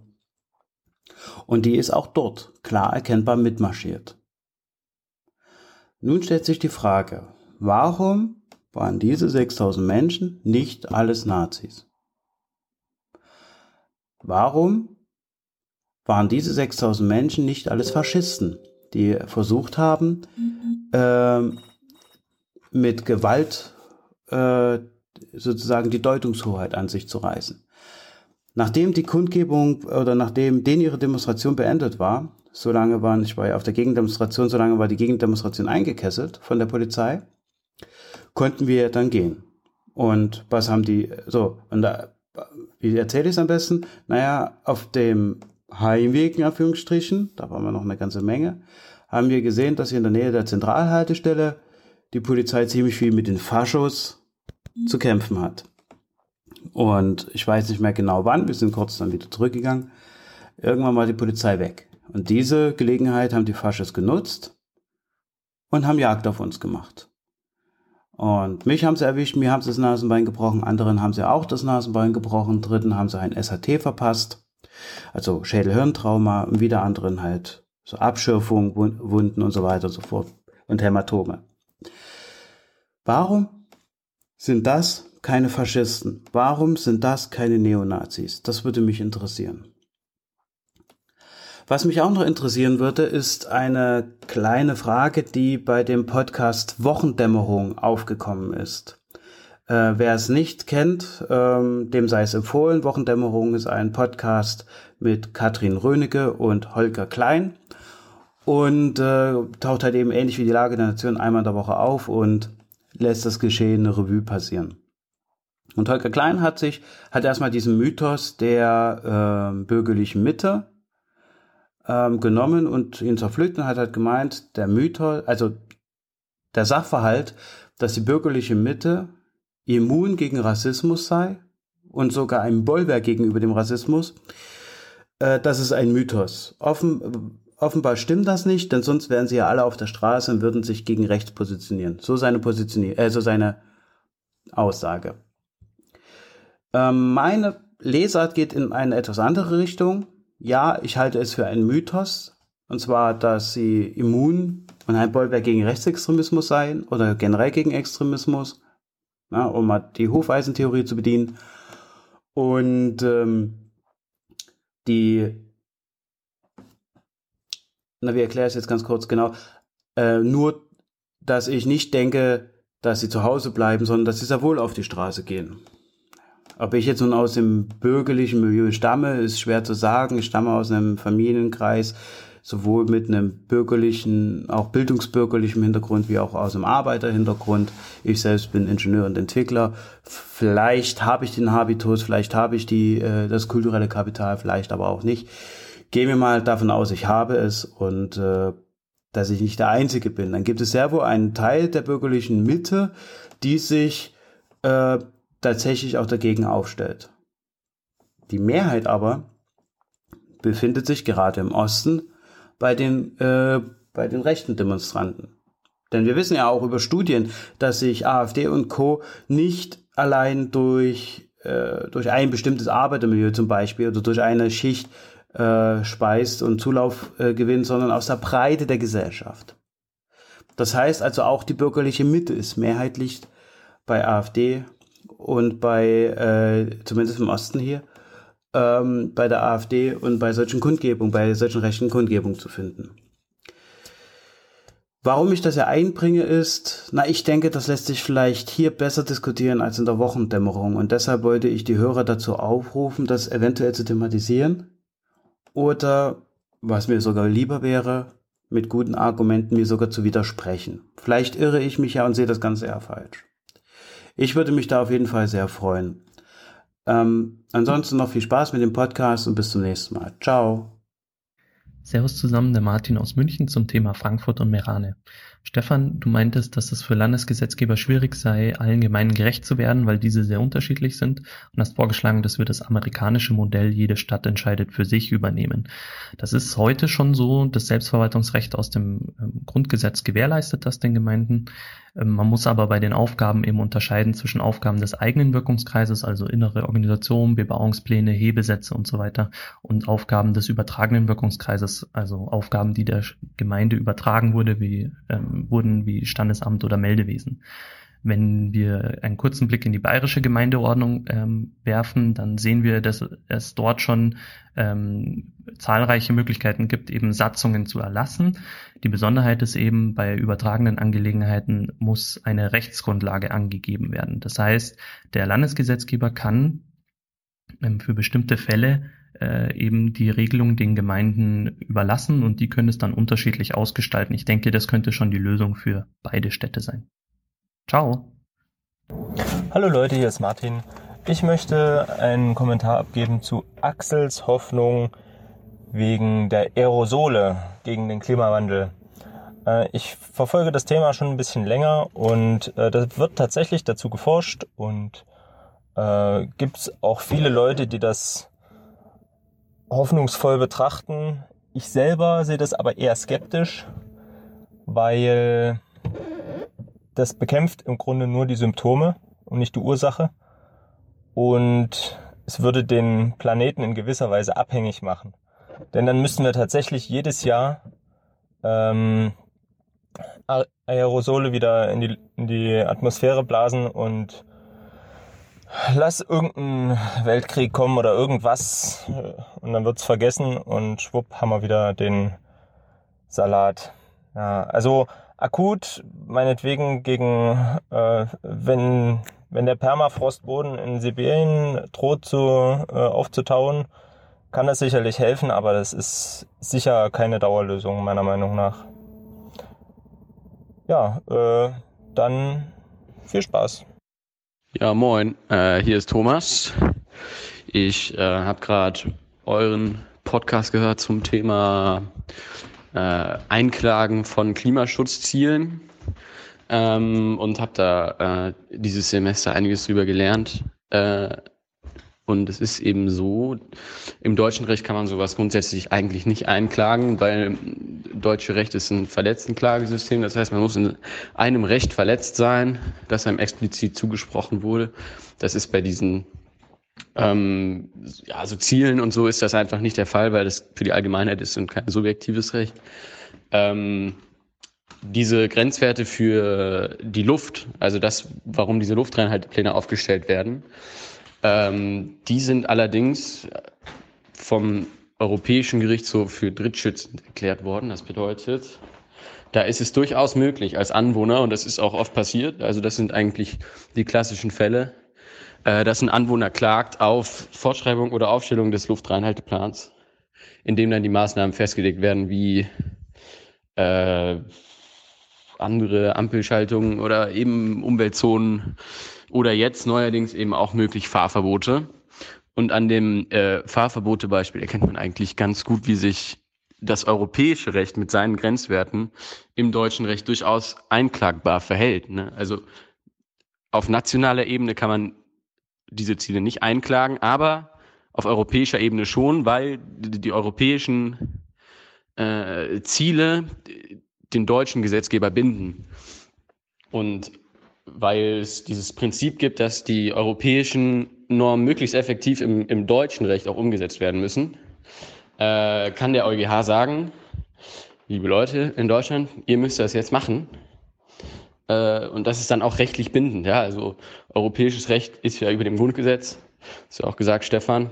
Ähm, und das führt dazu, dass das Bundesverwaltungsgericht dann entscheidet, hier, ihr müsst Fahrverbote aufnehmen äh, im Luftreinhaltepläne, obwohl Fahrverbote im Grunde nach dem geltenden deutschen Recht noch nicht mal möglich wären im Rahmen von so einem Luftreinhalteplan, ja? Also für diese jedenfalls. Sodass das dann dazu führt, nur diese Grenzwerte dazu führen, dass das europäische Recht umgesetzt werden muss, obwohl es im deutschen Recht eigentlich nicht geht. Also das wird dann einfach nicht angewendet, das deutsche Recht, weil es den Zielen, die das europäische Recht vorgibt, entgegensteht. Und weil das Umweltrecht eben größtenteils europäisch überformt ist, ist das da auch öfters möglich. Also so ganz äh, unnütz sind diese Ziele auf jeden Fall nicht auf europäischer Ebene, äh, auf deutscher Ebene allerdings schon, weil wenn irgendein Land im Klimaschutzgesetz schreibt, ja, so wie in Nordrhein-Westfalen, bis dann soll das um 30 Prozent reduziert sein, dann ist das auf jeden Fall nicht einklagbar, weil es eben keine europäische, sondern nur eine deutsche bzw. eine landesrechtliche Norm sogar nur ist. Jo, ansonsten vielen Dank, macht weiter. Ich höre immer sehr gerne alle eure Folgen. Hallo Stefan, hallo Timo, hallo Aufwachenhörer und hallo Marvin. Äh, ich bin's der Peter und ich wollte mal auf Marvins äh, Kommentar zu äh, dem Bau der Umspannanlage ähm, da in dem Dorf seiner Großeltern reagieren. Ich muss da ich erstmal korrigieren, Marvin. Die ähm, Lösung mit der Kiesgrube in der Nachbargemeinde ist keine neue Planung. Das ist die Originalplanung. Leider kann man Infrastruktur nicht bauen, wie man will, sondern das ist ein politischer Aushandlungsprozess. Und in diesem Fall gibt es da einen Landrat, ich meine von der CDU, da könnte ich jetzt aber falsch liegen, der da was dagegen hat. Und der blockiert die Baugenehmigung. Und damit das gesamte Planfeststellungsverfahren, das da gerade läuft. Und das ist der Grund, warum deine Großeltern jetzt wahrscheinlich massive Einbußen machen, weil einfach die Gemeinde deiner Großeltern weniger störrisch ist als die Nachbargemeinde. That's it. Energiewende wollen wir alle, nur nicht in unseren verdammten Hinterhöfen. Ich will dazu vielleicht mal noch eine kleine andere Geschichte erzählen. Das war nämlich die schönste Anekdote, die ich in Zusammenhang jemals gehört habe. Äh, trug sich in einem bayerischen Dorf zu. Da sollte eine bestehende Trasse, also Stromleitung, aufgestockt werden. Also mehr Stromleiter drauf, mehr Seile. Dann war folgender Fall. Es war eine Gemeinde, äh, aber mit zwei verschiedenen Stadtteilen. Dazwischen ist ein Feld. Diese äh, alte Trasse, die stand da schon 30 Jahre lang und äh, weil an der Trasse ziehen unattraktiv war, auch schon vor 30 Jahren, hat die Gemeinde, das, die das als Bauland ausgewiesen hat, äh, diese Grundstücke besonders billig gemacht. Die 100 Meter weiter auf der anderen Seite vom Feld, diese Baugrundstücke waren deutlich teurer. Wie gesagt, wohlgemerkt vor 30 Jahren. Jetzt sollte diese Trasse eben aufgestockt werden und im Zuge dessen dachte man sich, auch wäre doch nett, wir würden von den Gebäuden ein bisschen abrücken. Von den Gebäuden, die unter die Trasse gebaut worden sind, oder die bestehende. Könnt ihr mal raten, was dann passiert ist. Richtig! Die, die auf der anderen Seite des Feldes mehr Geld bezahlt hatten, an die die Trasse jetzt dranrücken würde, waren sowas von dagegen und haben so ein Terz gemacht, dass das nicht passiert ist. Denen ging es auch nicht um irgendwelche Entschädigungszahlungen oder so. Denen ging es einfach nur darum, dass die Nachbarn, die vor 30 Jahren mal weniger Geld bezahlt haben, jetzt keinen Vorteil haben. Das ist gut für Deutschland, würde ich mal sagen. Äh, viel Spaß noch. Ach, danke für den Podcast übrigens. Hallo, liebe Aufwachenhörer und ähm, Stefan und Thilo. Ich hätte eine Frage an euch. Also beziehungsweise mal einen Gedanken und ähm, würde mich mal interessieren, ob ihr, ihr da einen Gegengedanken habt, beziehungsweise mir vielleicht sogar die Frage beantworten könnt. Und zwar geht es um die SPD.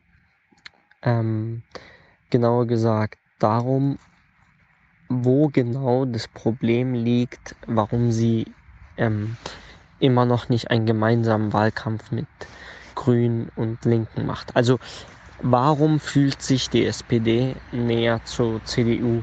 Sollte man, also ist diese Frage nicht ähm, sehr relevant, wenn man auch schon sagt, es geht um die Machtverhältnisse.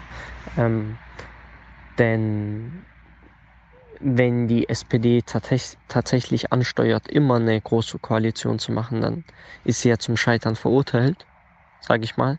Und ähm, ja, falls ihr mal ein nicht mehr SPD-Wähler-Forum ma macht, ähm, ich bin jetzt kein SPD-Wähler, auch nicht gewesen, aber die Frage würde, ich, würde mich mal interessieren.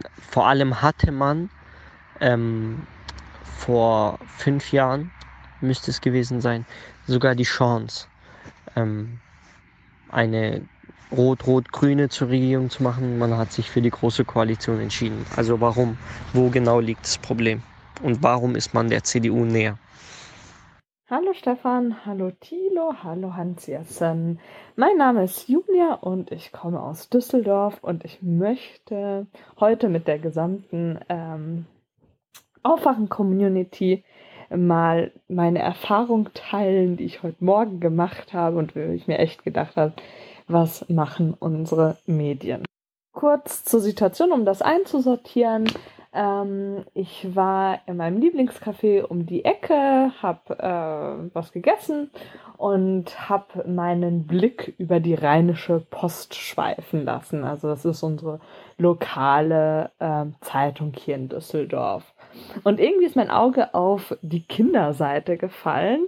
Und ich finde es immer sehr spannend zu, zu schauen, äh, wie wird den Kindern äh, bestimmte Themen ver vermittelt, ähm, welche Themen werden überhaupt auf diese Kinderseite gepackt und wie werden bestimmte Sachverhalte kondensiert und kindergerecht erklärt. Also kindergerecht sollte man meinen. So, und heute war auf der Kinderseite unter anderem das Thema, wie Oma die Miete zahlt. Ich werde den Artikel jetzt ähm, gleich mal vorlesen. Ähm, zuvor möchte ich noch ein paar Anmerkungen machen. Das eine ist, ähm, gibt es denn wirklich nichts Wichtigeres für zehn ähm, Jahre alte Kinder, ähm, also es ist so das Alter, was ich schätze, ähm, was für die äh, Kinderseite als Zielalter genommen wird. Gibt es denn kein anderes Thema als wie Oma die Miete zahlt? Das ist so mein erster Kritikpunkt.